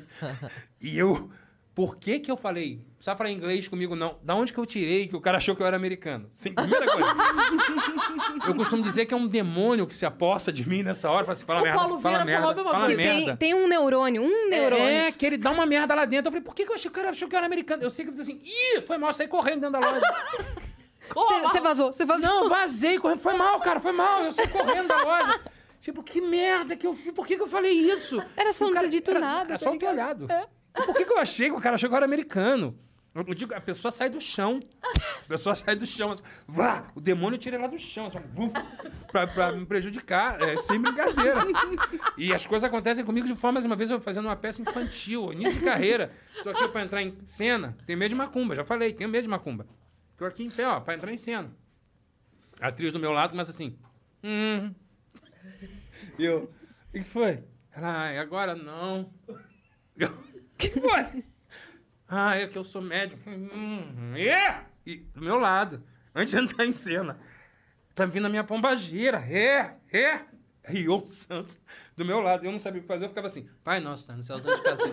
Pai nosso, pede, pode ir embora, só, ela tem que entrar, só não pode voltar. Eu comecei a conversar com a entidade, juro pra você. Cara, eu entendo que a senhora tinha que entregar. Dá uma mensagem pro meu cavalo. Eu falei, não, não vi onde a senhora. Estacionou o cavalo. O cavalo, depois descobriu o que era o cavalo. Que ela tá fazendo besteira. Hum. E a menina tinha que entrar, era, era, era acho que era, como é que era? Cinderela. Ela fazia uma das pretendentes. Da, da- eu falava, ela essa cena aí. Pô, eu, eu falo com ela, que a senhora falou do cavalo dela, onde guardou, e não, não sabia. E aí a menina voltou. Ah, ah, eu não consigo entrar agora. Eu entrei. Dando uma fala qualquer. Ah, fulana já está vindo! E a menina lá atrás, nego, dando água pra ela, assim, ó. Jogando água na cara, e o cara assim, tá de boa? Já foi? A quantidade já foi? Vai poder entrar? Juro pra você. Eu disse, gente, caraca, que situação merda é essa aqui? Ela, ah, agora. Hum, hum. E eu, eu sabia. Aí eu falei, aí eu falei pra minha mulher, falei, amor, a mulher baixou o santo. E aí eu comecei a rezar o Pai Nosso. Ela, é macumba, Leandro, tá rezando o Pai Nosso? Tu deixou a Maria Padilha bem puta da vida. Eu falei, porra, mas eu ia fazer o quê? A única oração que eu conhecia. Eu falei, Maria Padilha que tá não sei aonde. Vai embora pra sua casa, deixa a minha amiga entrar em cena. Não, deixei o santo Tu falou vir. do cavalo? Falei do cavalo. Aí minha mulher me explicou. Eu falei, ela queria o cavalo da outra. Eu falei, não, ela não veio a cavalo. Acho que ela deve ter pego um táxi, eu não sei. Aí, não, o cavalo é a pessoa que recebe a entidade. Falei, porra, mas ali era a hora de receber a entidade? Bizarro, bizarro. Ou conta vida- aquela do, do parque aquático. Ah, do parque aquático que eu contei no, no, no- no Fábio. Que era isso, assim, a minha ca- carreira eu era o, como o Robson falou, né? Ah, tá. Ah, tá. Eu era o ah, tá. E aí era essa coisa, eu começava a fazer sucesso, assim, em algumas coisas, aparecendo uma coisa ou outra, mas as pessoas não sabiam o meu nome. Eu me lembro uma vez que eu estava dentro do avião e eu era muito confundido com o Otávio Miller. Muito. O Otávio Miller fazia desde Vale Tudo. As pessoas acham que eu tenho mil anos, né? Como o Otávio, que tem mil anos. Mas, eu, não, porque a pessoa fala assim, pô, adorei você fazendo Vale Tudo. Eu falei, porra, Vale Tudo eu era criança. É dizer que o Otávio não vale tudo, as pessoas guardaram aquela imagem do Otávio Miller e achavam que eu parecia com o Otávio. E realmente a gente parecia. Quando eu tava de barba e ele também, eu tava mais gordo, parecia. Porque ele continua gordo. Te amo, irmão. Aí, porra, eu fui fazer uma peça em, em- em- em Fortaleza e eu queria, porque queria, assim, eu não era ainda conhecido, era recém-casado com a minha mulher. Minha mulher fazia peça como atriz também, que a minha mulher é atriz também. Aí, e a gente fazia a peça junto e o Reginaldo Faria fazia a peça. Faria E- fazer. Faria e fazia. e aí, aí eu falei assim, pô. Reginaldo, muito boa essa. Ahá. Vem comigo. E aí, Ele promete cumpre, né? Caramba. Faria e fazia. é. Aí o Reginaldo falou assim, pô, Reginaldo, a gente quer ir lá no Beach Park, lá, mas, porra, consegue pra gente de graça lá, que é carão. Aí o Reginaldo, não, beleza, fala pro produtor lá que eu vou também. Eu falei, ó, Reginaldo... Aí o cara ligou pro produtor lá do Beach Park, falou, ó, Reginaldo Faria tá querendo ir com o elenco da peça dele, que tá aqui em Fortaleza, aí no Beach Park. Aí o cara falou, não, tranquilo, vou mandar um carro buscar. Mandou uma limousine Del Rey, nunca vamos esquecer. Era uma limousine Del Rey transformada numa limousine pra gente... ir. Quando chegou lá, o Reginaldo falou assim, não, não tô me sentindo bem, não. Aí, tipo assim, não tinha mais ninguém famoso. Era eu, a minha mulher, a, a, a galera, tipo, da técnica e aquela limousine que era pro Reginaldo entrar. Eu falei, Reginaldo tá com dor de barriga, ele não vai poder ir. O motorista já entrou meio puto, tipo, ah, tá. Entramos no carro, falei, cara, vai chegar lá, vai dar uma merda, porque o cara vai mandar a gente pra aquele lugar, vai botar a gente pra falar, o que eu chamei o Reginaldo, cacete a quatro. Quando abriu a porta da limousine, que tinha um... Todo aqui, assim, os bonequinhos do, do, do, do Beach Park esperando. Pará, pá, pá, bandinha e o caralho a quatro, que abriu a limousine. Falei, caralho, e agora? O cara vai esperar o Reginaldo Faria sair. Eu já saí do carro, assim, oi, em direção ao cara, falou assim, Otávio Miller, que prazer te receber aqui. Eu falei, cara, o prazer é todo meu. Tô muito feliz de estar aqui, mas o Reginaldo passou mal. Tudo bem, o importante é que você veio com a sua família, com seus amigos, tudo de graça. Eu passei uma e de tarde repente inteira. a sua esposa era casada com o Otávio Miller. Do nada, pra ela, eu falei, Otávio Miller até o final. Todo mundo só podia me chamar de Otávio. Era camarão de graça, era uísque, tudo. Tinha um negocinho de botar a mão, assim, no final, botei, assinei Otávio Miller. Tá lá, faria. Aí Tá lá? quando. quando não sei, devem ter tirado quando depois que eu contei a história, deve ter jogado fora quebrado, qualquer coisa. Eu sei dizer, tirei foto com, com os bonecos lá, pro cara botar no mural. Aí, quando passou tudo isso, depois eu fiquei amigo do Otávio, encontrei com o Otávio e falei assim: ó, o dia que você for no Beach Park, você vê uma foto minha, escrito Otávio Miller, aceita. Ele falou: eu nunca vou em parque aquático eu não gosto. Eu falei: então tá ótimo. Lá Eu no Beach Park, você. eu sou o Otávio Miller, tá? Eu contei essa história, aí contei no Fábio, ele adorou. Do caramba. Até o Otávio morre de Depois disso, você voltou lá como Leandro? Nunca mais voltei. Então fica aqui a oportunidade do, É. do Beach Beach Park, Park me chamar- chama. Me chama que eu vou. Me Mandar chama que eu vou. limusine. Hoje eu já tô cabendo até nos escorrega aí, vai ser tranquilo, não vou estar lá, não vou dar problema pra ninguém. Mas era muito bom, pa- parque aquático era bom, mas depois aí... Tem umas coisas que a gente, quando fica mais difícil de fazer, sabe? Não é nem por mim não, que eu sou um cara que eu tô, tiro foto, dou autógrafo. Hoje em dia a gente não tá podendo fazer selfie, né, por causa do Covid e tal, tá um, tá um saco isso. Mas eu faço, quem me conhece sabe, eu tiro foto, dou autógrafo. Autógrafo a gente não dá mais, tô até desaprendendo a escrever. Porque... Era a única coisa que você escrevia na vida. Exatamente, era autógrafo. Mil beijos do amigo Leandro. Agora não. Porque agora é tudo selfie, né? Mas. Por que eu comecei a falar isso? Gagá, velho da porra. Eu Esqueci porque que eu comecei a falar isso. Calma, volta. De. Por que Meu eu tava Deus. falando isso, Você gente? tava falando de foto, Ah! hoje em dia a gente não faz mais isso. É, não, que tem muita coisa que você não, não tem tempo Ah, de que aí fazer assim, e tal. eu não faço às vezes por causa da minha família, por exemplo. É. Às vezes você quer sair pra ir num parque assim e tudo mais. Só que aí o pessoal te solicita tanto. E eu sou um cara que vou, que acaba não curtindo a minha família. Então tem muita coisa que você deixa de Sim. fazer, assim, É por isso- shopping, tudo. Ah, eu ia falar por isso também que você foi morar fora? Não, morar fora, na verdade, foi uma oportunidade. Eu sempre tive vontade. Eu sou um cara que eu amo viajar. Eu trabalho que eu gosto de viajar. Então eu gosto de ter experiências. E assim, eu já tinha morado nos Estados Unidos e eu queria proporcionar isso à minha filha e para minha mulher. É, o Rio de Janeiro estava muito perigoso, segue sendo muito perigoso, aliás, né, por motivos diversos, né? Então a minha filha estava entrando na adolescência, agora já é uma mulher que vai fazer 22 anos semana que vem, mas É, a- a- as nossas, nossas filhas, filhas, é que eu a mesma criança, idade. É, idade. 22, né? Pois é. E aí é uma coisa assim, eu falei, vou levar pra lá pra ela poder aprender uma língua. É, minha mulher pra aprender a língua ela não quis, né? Mas aí tra- trabalha, a gente tem negócios lá. Eu, eu vivo lá e aqui. Eu, eu moro lá hoje, hoje o meu CPF, é- o meu CEP é lá. Mas assim, não adianta que durante a pandemia, o período que eu não podia vir pro Brasil, foi um dos piores, os momentos mais tristes pra mim. De- eu gosto de morar lá, mas eu gosto de estar sempre aqui trabalhando, Qual que é a tua frequência coisas. normal de vir pra cá? É, dois meses aqui, três meses lá. Uhum. Né? Porque você entra em cartaz também. É, tal. às vezes três meses aqui, dois lá. Aham. Agora, esse ano de 2022, vou- 21, 22, né? 22. Ó, tô perdido, né? Essa porra da pandemia fodeu a gente. Eu vou ficar praticamente o ano todo aqui, porque todos os projetos andaram.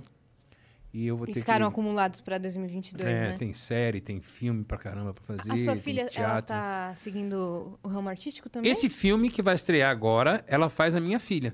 Não acredito. Minha filha é atriz também, é, fez tablado e tudo mais, fez uma série comigo na Globo. E agora, e olha, nunca fui eu convidei, tá? Só deixar bem claro aqui, não é quem indica, porque eu sempre falei assim, ó, quer chamar, chamei vocês. Porque eu sempre falei pra minha filha, não adianta ser eu que chama você. A gente tem que vencer. Eu posso até dar uma ajuda, mas assim, se, eu ficar te apadrinhando, isso não. Mas as duas Não vezes. quer dizer que ela. É, o Paulo Cursino chamou ela pra fazer a série, que depois acabou, ele nem continuou escrevendo, mas a cara do pai na Globo. O Paulo Cursino falou assim: cara, eu queria que tua filha fizesse. A Mel Maia fazia minha filha, ela fazia amiga da Mel Maia.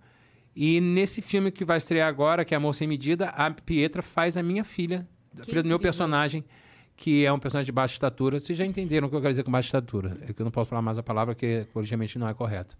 Então, ela faz a minha filha. Então, tem as cenas lindas. Minha filha é ótima atriz, mas ela está trabalhando agora, fez, tá, é, vai fazer caracterização para cinema de efeitos especiais. Então, ela está indo para um outro. É. Lá em Miami, em Orlando. é, não, é, tá em Orlando, tá indo para Miami agora ou Nova York. Ainda tá na dúvida, ainda tá vendo qual que ela vai. A gente quer que ela para Miami, que é mais perto, para não ficar com É. Claro. lógico. É, exatamente. Ó, a gente tá com algumas coisas aqui na plataforma, Sim, viu, vamos minha Oba! ler nossas mensagens. Vamos ler aqui as mensagens.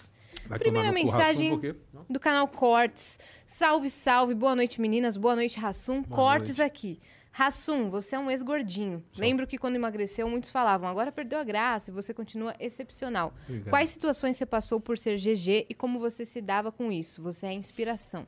Ah, eu fico muito feliz de ouvir que, que eu sou uma inspiração. É, e eu acho que hoje em dia, inclusive depois da, desse evento que a gente ainda está vivendo, que é esse momento das máscaras, da, da pandemia, né, desse vírus escroto que a gente não vê a hora que acabe, vamos nos vacinar para que todo mundo se vacinando e usando e cumprindo as regras para que isso acabe o mais rápido possível. Foi comprovado que a obesidade, por si só, já se transformava num grupo de risco. Sim.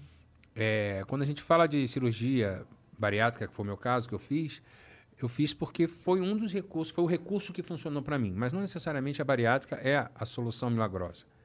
E nem é fácil como muita gente pensa que é uma solução que, ah, fez a cirurgia é fácil. Pelo, Pelo, contrário, é né? extremamente Tem muito difícil. cuidado, o pós é bem rigoroso, né? pós e o durante, porque você é, a, a cirurgia ela é 30% do processo. Os outros 70% são a sua cabeça. É, existem muitos históricos de pessoas que acham que operam e assim, agora posso fazer o que eu quiser. Não, não pode. Você volta a engordar sim. É, se você pegar uma lata de leite condensado e virar, você desce. Aquilo desce. E você está se enchendo de caloria, acabando com a sua saúde. Existe a autossabotagem, existe a não identificação diante do espelho. É, você olhar e não ver o corpo do jeito que você está. Eu até hoje, o Bruno é testemunha de eu falar assim: olha para que é que o gordo vai passar. Porque você ainda se vê em outro tamanho. E são sete anos que eu completo dia 1 de novembro agora, semana que vem. Completo sete anos de operado e até hoje, ainda, se você me mostrar uma camisa, eu falo, não cabe em mim. Eu pego e tá grande. Você jura? Então, é um trabalho psicológico muito forte que você tem que fazer De de reidentificação. reidentificação. É, então, eu digo para você que tem um familiar que, que, que decidiu pela cirurgia, ou que decidiu mudar, mesmo não sendo através da cirurgia, sendo através de uma reeducação alimentar. Eu faço parte de um movimento que chama Saúde Não Se Pesa. né? Esse movimento ele é muito legal porque o nosso lema, que eu já sou desde 2018 que eu estou junto com eles, que a gente justamente traz essa conscientização que o único padrão que importa, a gente fala de padrões, né, na internet, nas redes sociais, mas o único padrão que importa é o padrão da saúde. Então você não emagrece para você ficar bonito, gato, porque não necessariamente você vai ficar bonito, gato ou bonita, gato. Você emagrece para sair da zona da obesidade mórbida. O que eu tinha era obesidade mórbida. Quando você fala mórbido, é a proximidade com a morte. Você tem uma obesidade que pode levar a morrer. Então, isso não pode ser mais engraçado do que viver. Sim. Então, quando a gente fala que a- no saúde não se pesa, procura um especialista e ele vai, esse especialista, vai dizer para você qual é o melhor caminho. Olha, é uma reeducação alimentar, é mudar teus hábitos, é praticar um exercício. Ah, mas eu só como salada o dia inteiro e engordo. Então, você, tem que ver como é que está a sua queima calórica, você tem que ver como é que está o seu metabolismo. Às vezes Seus você tem que ir ó, os hormônios. seus hormônios. Qual é o problema? Não necessariamente, opera aí. Existem casos de pessoas que não chegaram no, no índice do IM, IMC para operar. Então, o que elas fazem? Elas comem mais para engordar para poder operar, achando que essa é uma solução. Quando, na verdade, isso não é uma solução. Você está você tá se fazendo mal, achando que Sim. vai operar e vai te fazer bem. Quando, na verdade, você tem que mudar são os seus hábitos mesmo. Eu tentei todas as dietas que você possa ima- imaginar. Todas, todas. Até que chegou um momento que meu metabolismo parou. Eu cheguei nos 40 anos. É, eu falei, cara, eu preciso mudar minha vida. Já era uma coisa que você almejava faz tempo. Não, eu não tinha isso. Foi o André Ah, tá. Marques, que é tão cagão quanto eu, é como se fosse um irmão para mim. É, ele fez a cirurgia com o mesmo médico que eu. E uma- um ano depois eu fui na casa dele e fiquei chocado. Falei, cara, como é que você teve coragem? Você sempre falou que você tinha medo, você não ia fazer. Ele falou, cara, esse cara me convenceu, eu vou te levar lá. Ele falou, não, eu não quero operar, André. Sabe que eu sou cagão? Ele falou, eu vou te levar. Ele foi me buscar em casa, marcou minha consulta, falou, faz a consulta que você vai sair com a cirurgia marcada. Eu saí com a cirurgia marcada, eu estava fazendo uma novela que chamava Geração Brasil na época, e acabou a novela no dia 31 de outubro. Ano que vem faz sete anos que acabou essa novela. É, semana que vem, né? Domingo que vem. E no dia 1 de novembro eu me internei e operei. E sete anos agora que eu perdi 65 quilos. Aí tive um reganho é, satisfatório, que eu estou muito feliz. Um reganho de 10 quilos, porque eu fiquei muito magro. Hoje eu estou num tamanho que eu quero, mas malho todo dia, caminho todo dia, melhorei minha alimentação. Mas existem vários, várias etapas que você tem que passar. E não adianta você querer pular nenhuma. Nenhuma etapa tem que pular. Porque se você pular, você vai se ferrar ali na frente. Você se cobra muito diariamente por, por conta de exercício e alimentação ainda? eu encaro o exercício que as pessoas começaram a dizer, ah, agora o Rassum virou malombeiro. Não. Eu odeio academia, odeio fazer ginástica, odeio. É mesmo? Odeio, odeio, odeio. Você, você vê o leão levantar, pra, tipo, caralho, vou malhar, ele levanta pra comer. Ele não faz assim, caralho, hoje sete horas da manhã, não, levanta, tipo assim, então não, dá uma corrida à toa. Não, ele corre porque tem Pra caçar. Um negócio pra caçar. Então, assim, eu sou esse cara. Só que, assim, o que eu cheguei à conclusão foi assim, que eu preciso, eu preciso malhar. Porque quando você emagrece muito, você perde, inclusive, o equilíbrio. Porque você é mãe, você sabe o que eu vou te falar. Você já ficou grávida. Quando a gente fica grávida, a gente muda o nosso centro de gravidade. Total, você muda o jeito de andar. Quando sua filha nasce, você fica até achar, achar o seu ponto de equilíbrio, fora que a tua musculatura ela fica flácida. Então eu tenho que malhar para manter o meu equilíbrio, equilibrar o meu corpo e para que eu possa ter uma saúde para os meus ossos mais duradouras. Sim. Duradoura. E até a né? mente também, A minha né? mente, o meu andar, que é, era assim por causa da minha base, acertar o andar. Então eu passei a encarar a ginástica como um remédio que eu sou obrigado a tomar. Igual tem gente que tem que tomar remédio pro resto da vida, o meu remédio pro resto da vida é praticar exercício físico, seja um esporte, seja caminhar, seja às vezes hoje eu estou sem tempo, vou lavar meu carro. Lavo o carro, já é o famoso tá pago, Aham. que eu acho essa expressão. Eu tive um programa com esse nome na TNT, mas a expressão tá pago da academia eu sempre achei meio boba, né? Meio tipo, é, tá pago. Mas esse, esse tá pago, você levar pro seu subconsciente, funciona mesmo. Que é tipo assim, cara, hoje eu quero comer pizza. Malhei, fiz minha parte, pô, essa pizza tá paga já, vou comer. Aí você come sem culpa. Você come sem culpa. Aí você aprende a comer, tipo assim, aprende a ter limite. Que o, o obeso, ele não tem limite. É, a obesidade mórbida, e entendo isso da melhor forma possível que eu vou falar, a obesidade mórbida, ela é como fosse. Ela é uma doença já, desde 2013 ela entrou como uma doença é, que não tem cura. A obesidade não tem cura. Ela é uma, é uma doença, como é que chama? É, a palavra está me fa- fa- faltando. Quando é uma doença que você. É igual a diabetes, que é.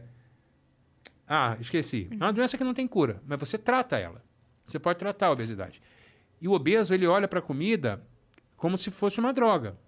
Por isso que existem muitos casos de pessoas que emagrecem através da bariátrica e não, da bariátrica, da bariátrica e ou, ou mergulham na bebida, ou aumentam o cigarro ou droga, por quê? Porque você quer compensar aquele Crônica a prazer. palavra. Crônica, doença crônica. Eu tava aqui. É uma doença crônica. Obrigado, Ela não Yasmin. prestou atenção nos últimos dois minutos que Não você tem problema. Ela tava só buscando Eu tava nervoso aqui Eu também, querendo tu, Doença crônica, que não todas tem as cura. conexões mentais da Yasa aqui. Não, eu tô assim, gente, eu falo tanto sobre isso, por que que eu não tô conseguindo agora lembrar a palavra? Uma doença crônica que não tem cura, mas tem tratamento.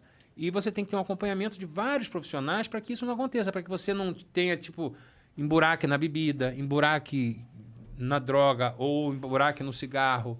Porque você vai para outras coisas que vão te deixar essa euforia que a comida te trazia. Então, isso assim, eu fico muito feliz de ajudar muita gente. Eu sei que eu ajudo muita gente com, com esse meu tratamento. Eu sei que o meu emagrecimento incomodou muita gente. Porque nós, o ser humano, geralmente, ele não, ele não, ele não curte a tua vitória, né? A gente não escuta ninguém falando assim, caraca, tu viu a Cris? Caraca, ganhou um monte de dinheiro, que maneiro, né? Tu Tá viu a fazendo um Cris? filme, caramba. Perdeu É, dinheiro não- aí. Aí isso aí sai matéria, né? Mas, então a gente não torce muito pela vitória. E, eu- e- e o que acontece com isso, assim, muita- muitas pessoas que estão fora do peso têm medo de fazer a bariátrica. Então é mais fácil dizer assim, tá vendo como é que o ração ficou feio? Por isso que eu não opero. É mais fácil falar isso Do que tomar do coragem. que tomar coragem. Tá vendo? Emagreceu, perdeu a graça. É mais fácil falar isso. Quando, na verdade, não é assim. Você tem que pensar na sua saúde, na sua família. Eu tenho uma filha de 22 anos que eu quero acompanhar a vida dela muito. Eu tenho um casamento de 23 anos que eu quero ser muito feliz. Que eu quero que dê mais 50 anos aí juntos com essa minha mulher maravilhosa que eu tenho, né? Talvez o Paulo não vai estar, aquela coisa. Mas a gente vai estar ali trabalhando, entendeu? Ih, aquela já, já coisa tem muito mole. remédio pra isso já. Dá aquela encostada morna, já tá tudo certo. É, contanto que não incomode ela quando estiver transando, assim, ela já falou pra mim que tudo bem. Tá conversado isso já. É, não, ela comprou um negócio, faz zzz, zzz, não entendi o que, que é aquilo. Beijo, amor, te amo. Quer trabalhar pra caramba ainda, né? Quer ter Muita papéis. coisa, e quero estar bem. Tem, mais mais? uma mensagem. Tem, tem pra caramba aqui. Bom, a gente tem uma propaganda aqui da Opa. Royal Care. Mandou, quem ama um batom líquido e máscara cílios, Eu. realce ainda mais a sua make. Conte com a Royal Care em todos os momentos. Conheça em royalcare.net.br. Alta pigmentação, volume e textura com fragrância deliciosa. Super cupom desconto Vênus. A gente ama desconto pros, É, pros nossos viajantes. Então vamos lá. Muito bom. É, o cupom é Vênus Podcast, tudo maiúsculo, tá, galera? Entra lá na Royal Care. O Instagram Eu deles é. soprei um café quente aqui. não, não, não, não, não, é, não, não é não, café não, eu tava no cigarro eletrônico, eu tava Ah. dá um... Eu tô escutando um barulhinho aqui. Falei, mano. É o meu cigarro eletrônico. Ó, entra no Instagram deles, é Royal Care. Então vamos soletrar. R-O-Y-A-L C-A-R-E underline oficial. Royal Care, Royal Care oficial, entra lá, faz a sua compra e usa o seu cupom Vênus Podcast. Perfeito. Agora a gente tem uma mensagem aqui do João Pedro Mota, que inclusive ele já esteve aqui. Olha! Olá, primeiramente, parabéns, Yas e Cris. O Vênus está ca- a cada dia melhor. Valeu, Beijo, João, valeu. Saudade Beijão, João. de você, viu? Rassum, eu adorei o filme Tudo Bem no Natal que vem na Netflix. E você disse sobre ele ser sucesso em vários países. Como tá sendo ser famoso fora do Brasil? Fãs de fora, etc. Ah, acontece, acontece sim. É, outro dia eu tava num restaurante com a minha, com a minha esposa, e aí a, a menina que estava me atendendo, ela ficava falando assim, é, engraçado, você vem muito aqui? E não, por coincidência, era a primeira vez que eu tava ali. Eu falei, não, é a primeira vez que eu tô vindo aqui. Ela, um rosto familiar, mas em inglês, né? E eu falava assim, gente, se fosse uma brasileira, eu ia falar, é porque... já, e que já também dessa ratada, fala assim, eu trabalho na televisão, a pessoa, não, pô, tu era meu amigo de colégio, não lembra? A pessoa fica meio puta assim? E é aquela coisa que a gente aprende, que nunca a gente deve falar assim, que eu trabalho na televisão. A pessoa fala assim, não, mas não vejo televisão, não é daí que eu te conheço, não. Então a gente não Coisa fala. da vida. Aí eu fiquei assim, ah, não sei, não sei. Daqui a pouco eu assim, oh my God! Oh! Just Another Christmas! Que o filme em inglês chama Just Another Christmas. Um bom nome. É um bom nome, né? Em japonês é... Oh! Não sei. Inventando aqui. Mas, Em árabe. Yeah. Oh, em árabe. Mas enfim, aí ela falou assim, Just Another Christmas. Eu falei, ela, caraca, eu assisti o filme, adorei e tal, não sei o quê. Aí ela falou, George, George, que era o nome do personagem, aí pediu pra tirar foto e tal. Mas ainda é muito esporádico, porque é isso, assim, é difícil. É, eu tenho muita mensagem no Instagram de pessoas de outro país, muitas eu não entendo, porque vem em árabe, vem tudo. Mas isso é muito bacana, você ter uma galera que curte teu trabalho, saber que teu trabalho tá... Claro. Mais do que isso, saber que o Brasil tá na tela em 190 países. Isso é um orgulho tremendo Sim. Demais. dos nossos profissionais, que Sim. a gente faz com isso aqui, a gente faz o que Hollywood às vezes não consegue fazer com isso aqui de dinheiro. Uhum. Não é de rola que eu tô falando, é de dinheiro. é verdade. Nós somos incríveis. E, e o Cursino, ele tem um, olhar Pensei nisso é muito foda do que funciona no... É impressionante. Impressionante, impressionante. Por isso que eu chamo ele de minha voz. Uhum. Porque ele sabe exatamente como eu vou falar, ele sabe exatamente como eu vou colocar aquela piada, como eu vou agregar aquela piada. Ele escreve muito bem pra mim. Então, Sim. realmente. E ele contando que, que esse roteiro ficou na gaveta há muito tempo. Sim. É. Muito Porque tempo. ninguém acreditava que um filme natalino. Porque o filme Natal é coisa de americano, né? Que é neve e tudo. Romance, aventura. Romance, é. aventura, Papai Noel, né? E assim, a nossa realidade tem Papai Noel, obviamente. Até eu vi um meme ontem maravilhoso. Halloween é uma invenção americana. Ah. Aí o cara botou assim, porque o Natal nasceu em Osasco, né? É. E é verdade, assim, Natal também é uma coisa, É. até a cor do Papai Noel, né? É. É, e tudo isso, a roupa do Papai Noel. Pra gente não é. Então, assim, a gente aqui, a nossa realidade. Vocês já são de São Paulo, eu sou do Rio. É aquele calor, aquela pizza embaixo do sovaco, criança, mercado lotado. Não é aquela Não, coisa. aquele início é maravilhoso. Então, é início o, é o nosso É o Natal. caos, é o caos. E aí, assim, o Cursino apostava muito nisso e também dizia: esse filme é do Rassum, esse filme é do Rassum, esse filme é do Rassum. E, cara, eu recebi com o maior prazer e foi, foi incrível fazer. Foi uma delícia, porque eu vi muito da minha família ali naquele Natal. Assim, nossos Acho natais todo eram assim. mundo. Sim. É, todo, acho que esse é o grande lance do filme. A gente se identifica. Aliás, a história do tio com o peru é uma história Sim. da minha família. Que eu contei e o Cocino colocou no filme. Que era o tio que brigava com a família, pegava o peru. Eu, E eu que trouxe o peru, vou levar embora. Ele levava embora. Várias vezes a gente passou comendo macarrão com, Porque com o salsicha, porque o tio levava o peru embora. Ficava puto, falava de política. Ele era brisolista doente, aí uma briga de, de, de- brisolista lá em casa, que ele pegava, vou embora com o peru. Pegava o peru, botava embaixo do braço e ia embora. Bêbado, levava o peru embora. A gente, não, o tio levou o peru. É, não, a gente faz uma macarronada, é macarronada com salsicha. Tanto é que eu falo no filme assim, pega um macarrão, bota salsicha, a criançada adora, porque era assim que era Aham. lá em casa. Era uma referência sua. Caramba, não, não Referência sabia. E é, minha. é aquilo. muito legal porque, assim, é, de repente a gente não tem na família o personagem em si, mas a gente A tem. situação. É, a gente tem potencial. A, é, a gente vai identificando. É o tal do coisinha. humor de identificação, Cris, Sim. que eu digo assim. Eu Sim. acho que. E os meus stand-ups são assim, os meus filmes são assim, eu brigo por isso. A gente está pensando projetos sempre com essa. Eu sempre penso no meu projeto assim. É, identifica? Se não identifica, eu não vou, não vou fazer. Não é pra Aham. mim. Identifica, vou contar uma história aqui. Você também já passou por uma situação em que você, sem querer, deu um, uma gafe, foi falar com uma pessoa, não viu que a pessoa era cega, foi fazer uma pergunta pra uma pessoa, a pessoa não falava, e você achou que a pessoa não estava debochando de você, na verdade a pessoa era surda A Fernanda Gentil esticando a mão pro cara. pro né? cara. Todos nós, quando a gente se identifica, a gente não se sente oprimindo a pessoa. Você, Sim. Isso podia acontecer, já aconteceu com você, hein? Ou se colocando como amo. superior. A né? coisa que eu mais amo nos meus shows, nos meus filmes, quando a pessoa fala assim, cara, igualzinho lá em casa. Cara, tem a história da minha mãe, obrigado, meu amor. Ó, que fofo. Que é com café Valeu, quente, Dani. inclusive, que é a história que eu conto no meu show. Essa Que é a história do estourou, café, que arrebentou, né? arrebentou na, nas internet, internet. sem prometer, assim, né? Exatamente. E é uma história que aconteceu realmente, mas as pessoas falam assim, cara, parece que tu tá falando da minha mãe. Não é que eu tô falando da sua mãe, eu tô falando de mãe, Aham. né? E quando a gente fala de mãe, muitas histórias vão ser similares, muitas histórias vão... Todo mundo tem uma história de, ó, você não é todo mundo, você não vai na festa de fulaninho, não quero você andando com fulano. Olha, a última vez que eu falo, se eu tiver que me levantar daqui... Quem já não passou Quando a isso com gente mãe? chegar em casa... Quando a gente chegar em casa, a gente conversa. Se Você eu for tem. no teu quarto e achar, vou esfregar na tua cara. É, exatamente. Exatamente. Você não gosta mais da sua mãe. O dia que eu morrer.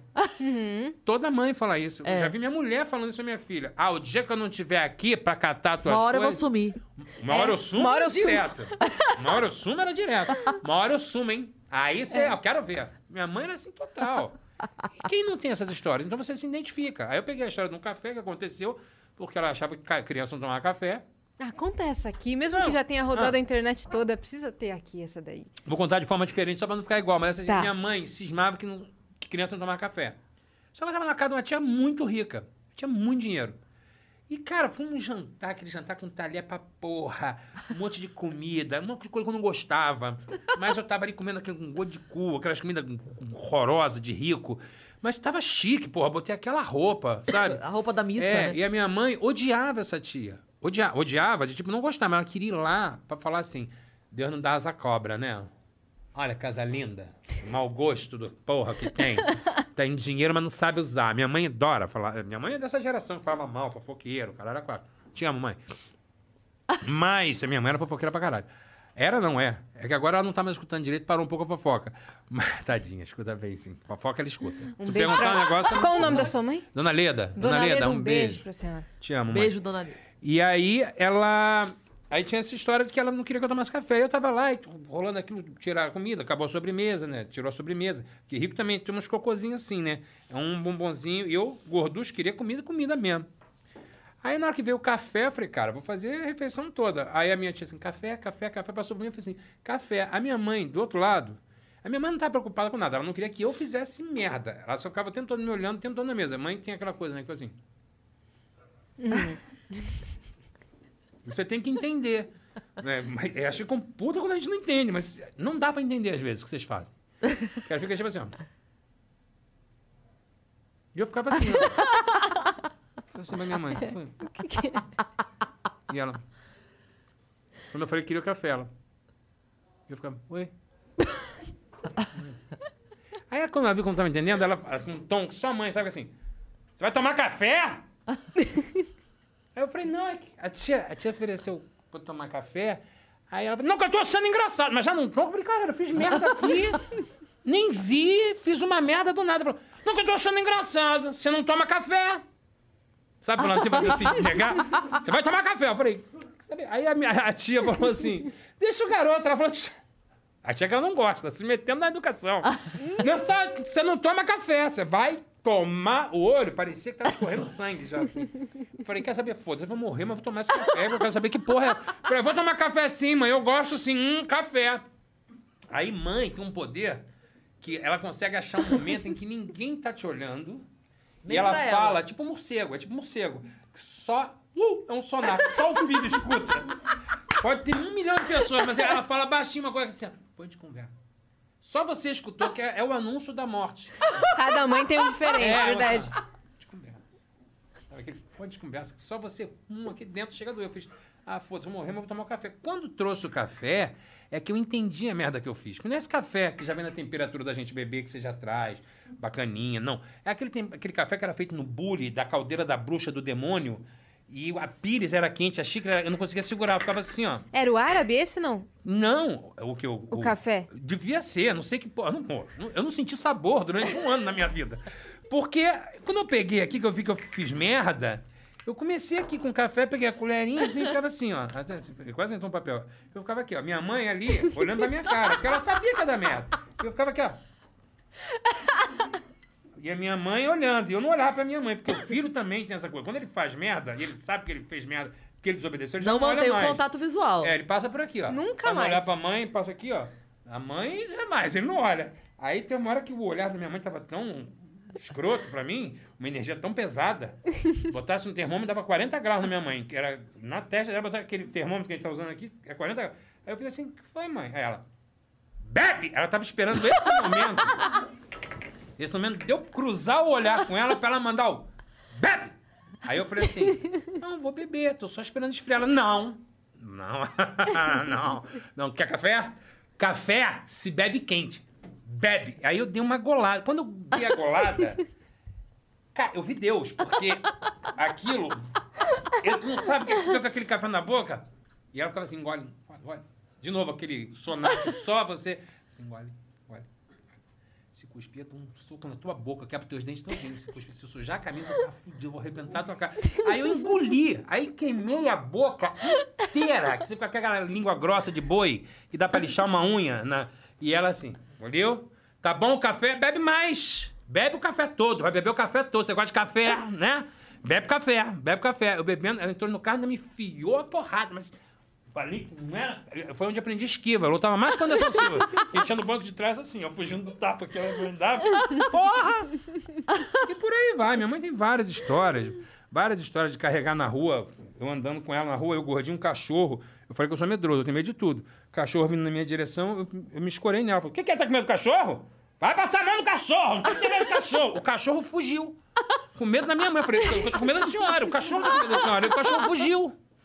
Uma vez ela falou, essa coisa de, eu vou te bater, eu vou te bater. E se correr é pior, né? E eu corri. Ela escorregou no tapete da sala, caiu. Quando eu olhei pra trás que eu vi que a minha mãe caiu, falei, estou morto.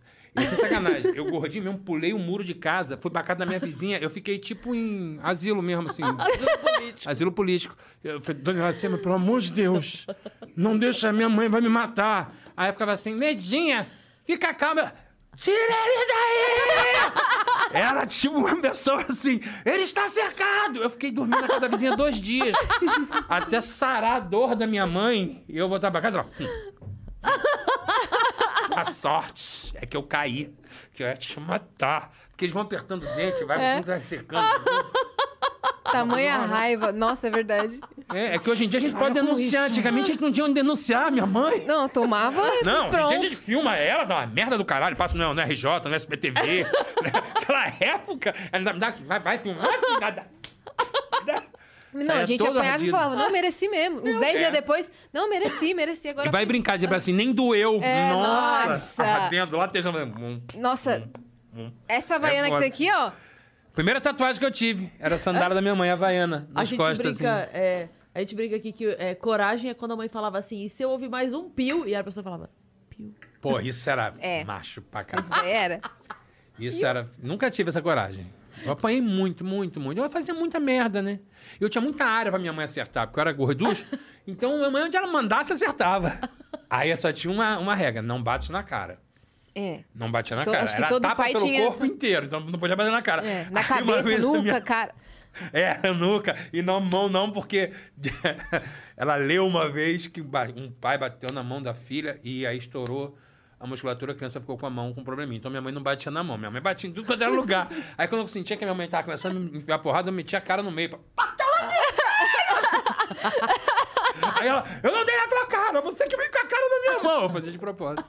Agora, hoje em dia seria Revelador. fácil, que era só inventar umas fake news de outras partes do corpo que bateram e deu merda. Exatamente, é exatamente. mandando as mensagens no WhatsApp da mãe, Não falando, pode ó, nenhuma. bateu no ombro, Olha, deu merda. bateu e quem bate em tal lugar, poucas pessoas sabem, mas pode pegar uma doença fatal É. também. Porque hoje em dia vale falar qualquer merda, né, gente? E não bate enquanto estiver Ok. carregando o celular que explode. Explode, tudo. exatamente. Pega fogo na casa. Não, eu caí. eu na, época, na minha época tinha o- a, a Kombi com os palhaços. Que roubava Ah, criança. é verdade. não vai na rua que tem uma O Kombi homem cheia de palhaço, saco. o homem do saco, As a Kombi dos palhaços. Era as fake news da época, assim, o homem do charuto vai te pegar. E tinha um homem do charuto na minha rua. Meu eu morria de Deus. medo do homem do charuto. Toda vez que eu me charuto, é esse aí. gente. Ele tinha cara de que roubava criança mesmo. Mas eu Tem mais morar- mensagem, Mais viu? mensagem. Ah, Então, vamos de sem encerrar, porque a mensagem. gente precisa encerrar. Vamos lá. Ah, é verdade. Que é esse... Eu tenho que encontrar Não. o Corsino, inclusive. Não, não, não. A Vai, gente tá... fa- lê o Léo aí que eu vou ver o que tem mais. Peraí, tá bom. O Léo Freidenson mandou salve, salve. Podemos mudar esse nome já. Frendenson. Frendenson. Ah, Léo. Freidenson.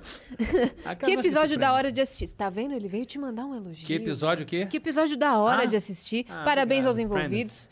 Rassum, você teve algum contato com Steve Carell durante meu mavado, meu mavado favorito? Você Ca- chegou a conhecer ou falar com ele? Como o estilo de comédia dele serviu de referência para a sua carreira, principalmente The Office? Thanks. Mandou tudo aqui. Cara, fodaço, assim. Eu acho ele, um, pra mim, hoje, da atualidade, é o meu comediante predileto, Steven Carell. Eu tive a... A gente ia se encontrar no lançamento do filme. E em cima da hora, por motivos contratuais, na época eu trabalhava na Rede Globo, eu fui proibido de fazer um evento dentro da Universal Studios e acabei não conhecendo ele pessoalmente. Mas ele é minha grande referência de comédia. The Office, pra mim, é uma aula é, com ele. Né? Eu sei que o original nem é com ele, é o inglês, né? O primeiro é do Steven, do, do Rick Gervais. Mas ele é inigualável. Não tem, não tem... O estilo dele, todo esse... A comédia que ele faz, que é do Tadinho e do Loser, é a comédia que eu escolhi fazer pra minha carreira. Então, ele, pra mim, sim, é uma Tem alguma coisa no referência. olhar, né? Ele tem uma coisa do tadinho, né? Do É. tadinho, né? Do, da vítima, né? Então você sempre. Um você olhar sempre tá- triste. É um olhar triste, o olhar do palhaço triste. E o É. palhaço que é o que sofre, né? O palhaço que é o colorido, né? É o que pinta lágrima no rosto. Temos outro aqui. Chat Joga TV. Salve, salve, viajantes. Boa noite, meninas e Rassum. Conversa sensacional. Uma das vezes que mais ri na minha vida foi assistindo Nós na Fita ao vivo. Eu te encontrava com frequência aqui nas minhas redondezas, perto do Caio Martins. Tinha uma foto com você na saudosa padaria Dona Leda. Leda, no Largo do Marrom. onde eu morei, morei no Pé Pequeno. Um beijo, saudade de Niterói. Era ali, a padaria Leda, que É, é o nome da minha mãe, Igual inclusive. da sua mãe. Você sabe que eu tinha acabado de começar na comédia e vocês me jogaram no palco do Nós na Fita. Você lembra disso? lembro. Meu Você Jesus. Sobe aqui e faz. É. Eu, exatamente. meu Deus, não! Eu lembro, Duas você mil arrebentou. pessoas na plateia. Você arrebentou. Nossa, foi muito legal. E foi tem muito, muito, legal mesmo. tempo. Foi, foi, é, acho que foi aqui no aquele halls da, da vida. Foi, isso, isso foi 2008, 2009, por por aí, aí. por aí. E se arrebentou, foi muito bem. Muito- Aliás, eu nossa. sou muito seu fã.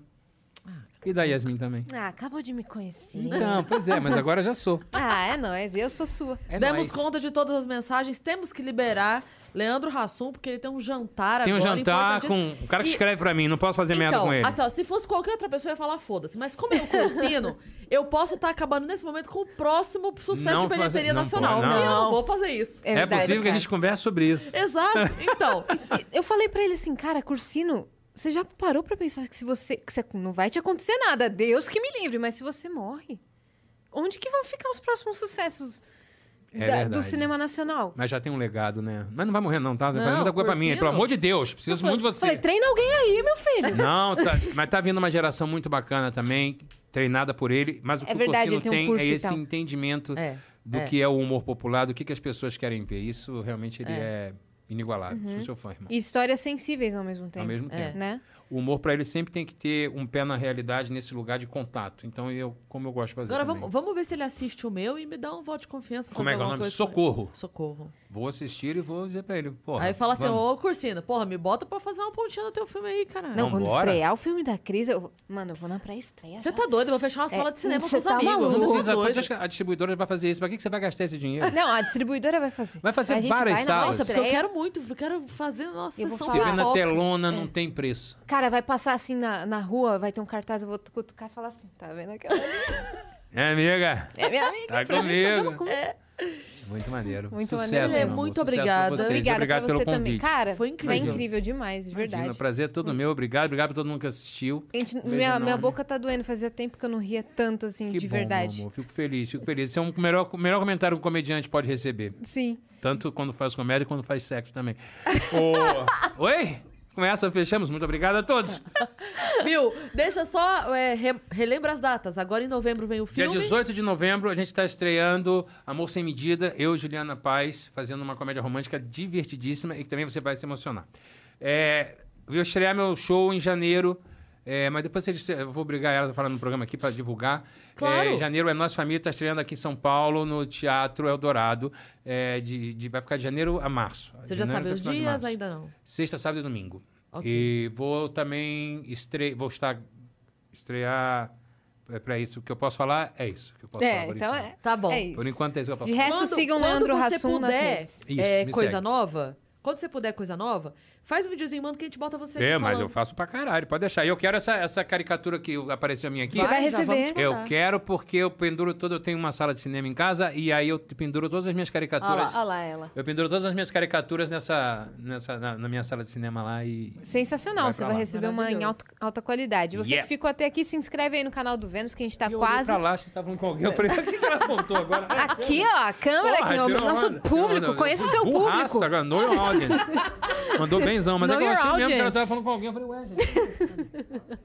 Ó, se inscreve aí no canal do Vênus, que a gente tá rumo a 500 mil inscritos. Fala aí Uau. pro pessoal, faz um apelo. Alô, você? Tá perdendo tempo aí, rapaz? Que ir pra Marte, que dar a volta em torno da Terra, vem pra Vênus, o melhor planeta com as melhores acompanhantes. Perfeito. Olha! Assistiu Agora, Oscar Maroni, agora as Nossa! melhores!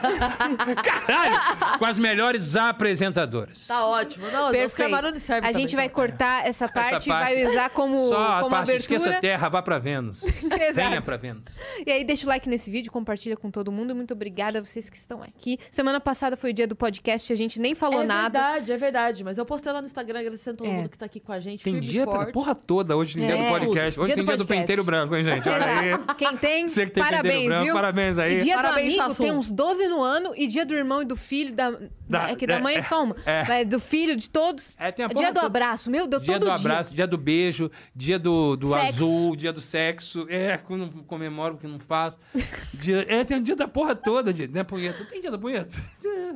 Bom, pra mim não tem dia, né, gente? É quando O Diogo, o Diogo fala uma muito boa, que ele fala assim, eu prefiro aniversário do que sexo, porque pelo menos eu tenho certeza que todo ano tem.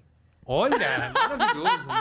é, Esse o Diogo Diogo, é viu? mentiroso, que todo ano tem. Mentiroso. Nem, nem aniversário. Ele não conta mais, é um senhor de idade. Ele não vai lembrar dessa piada.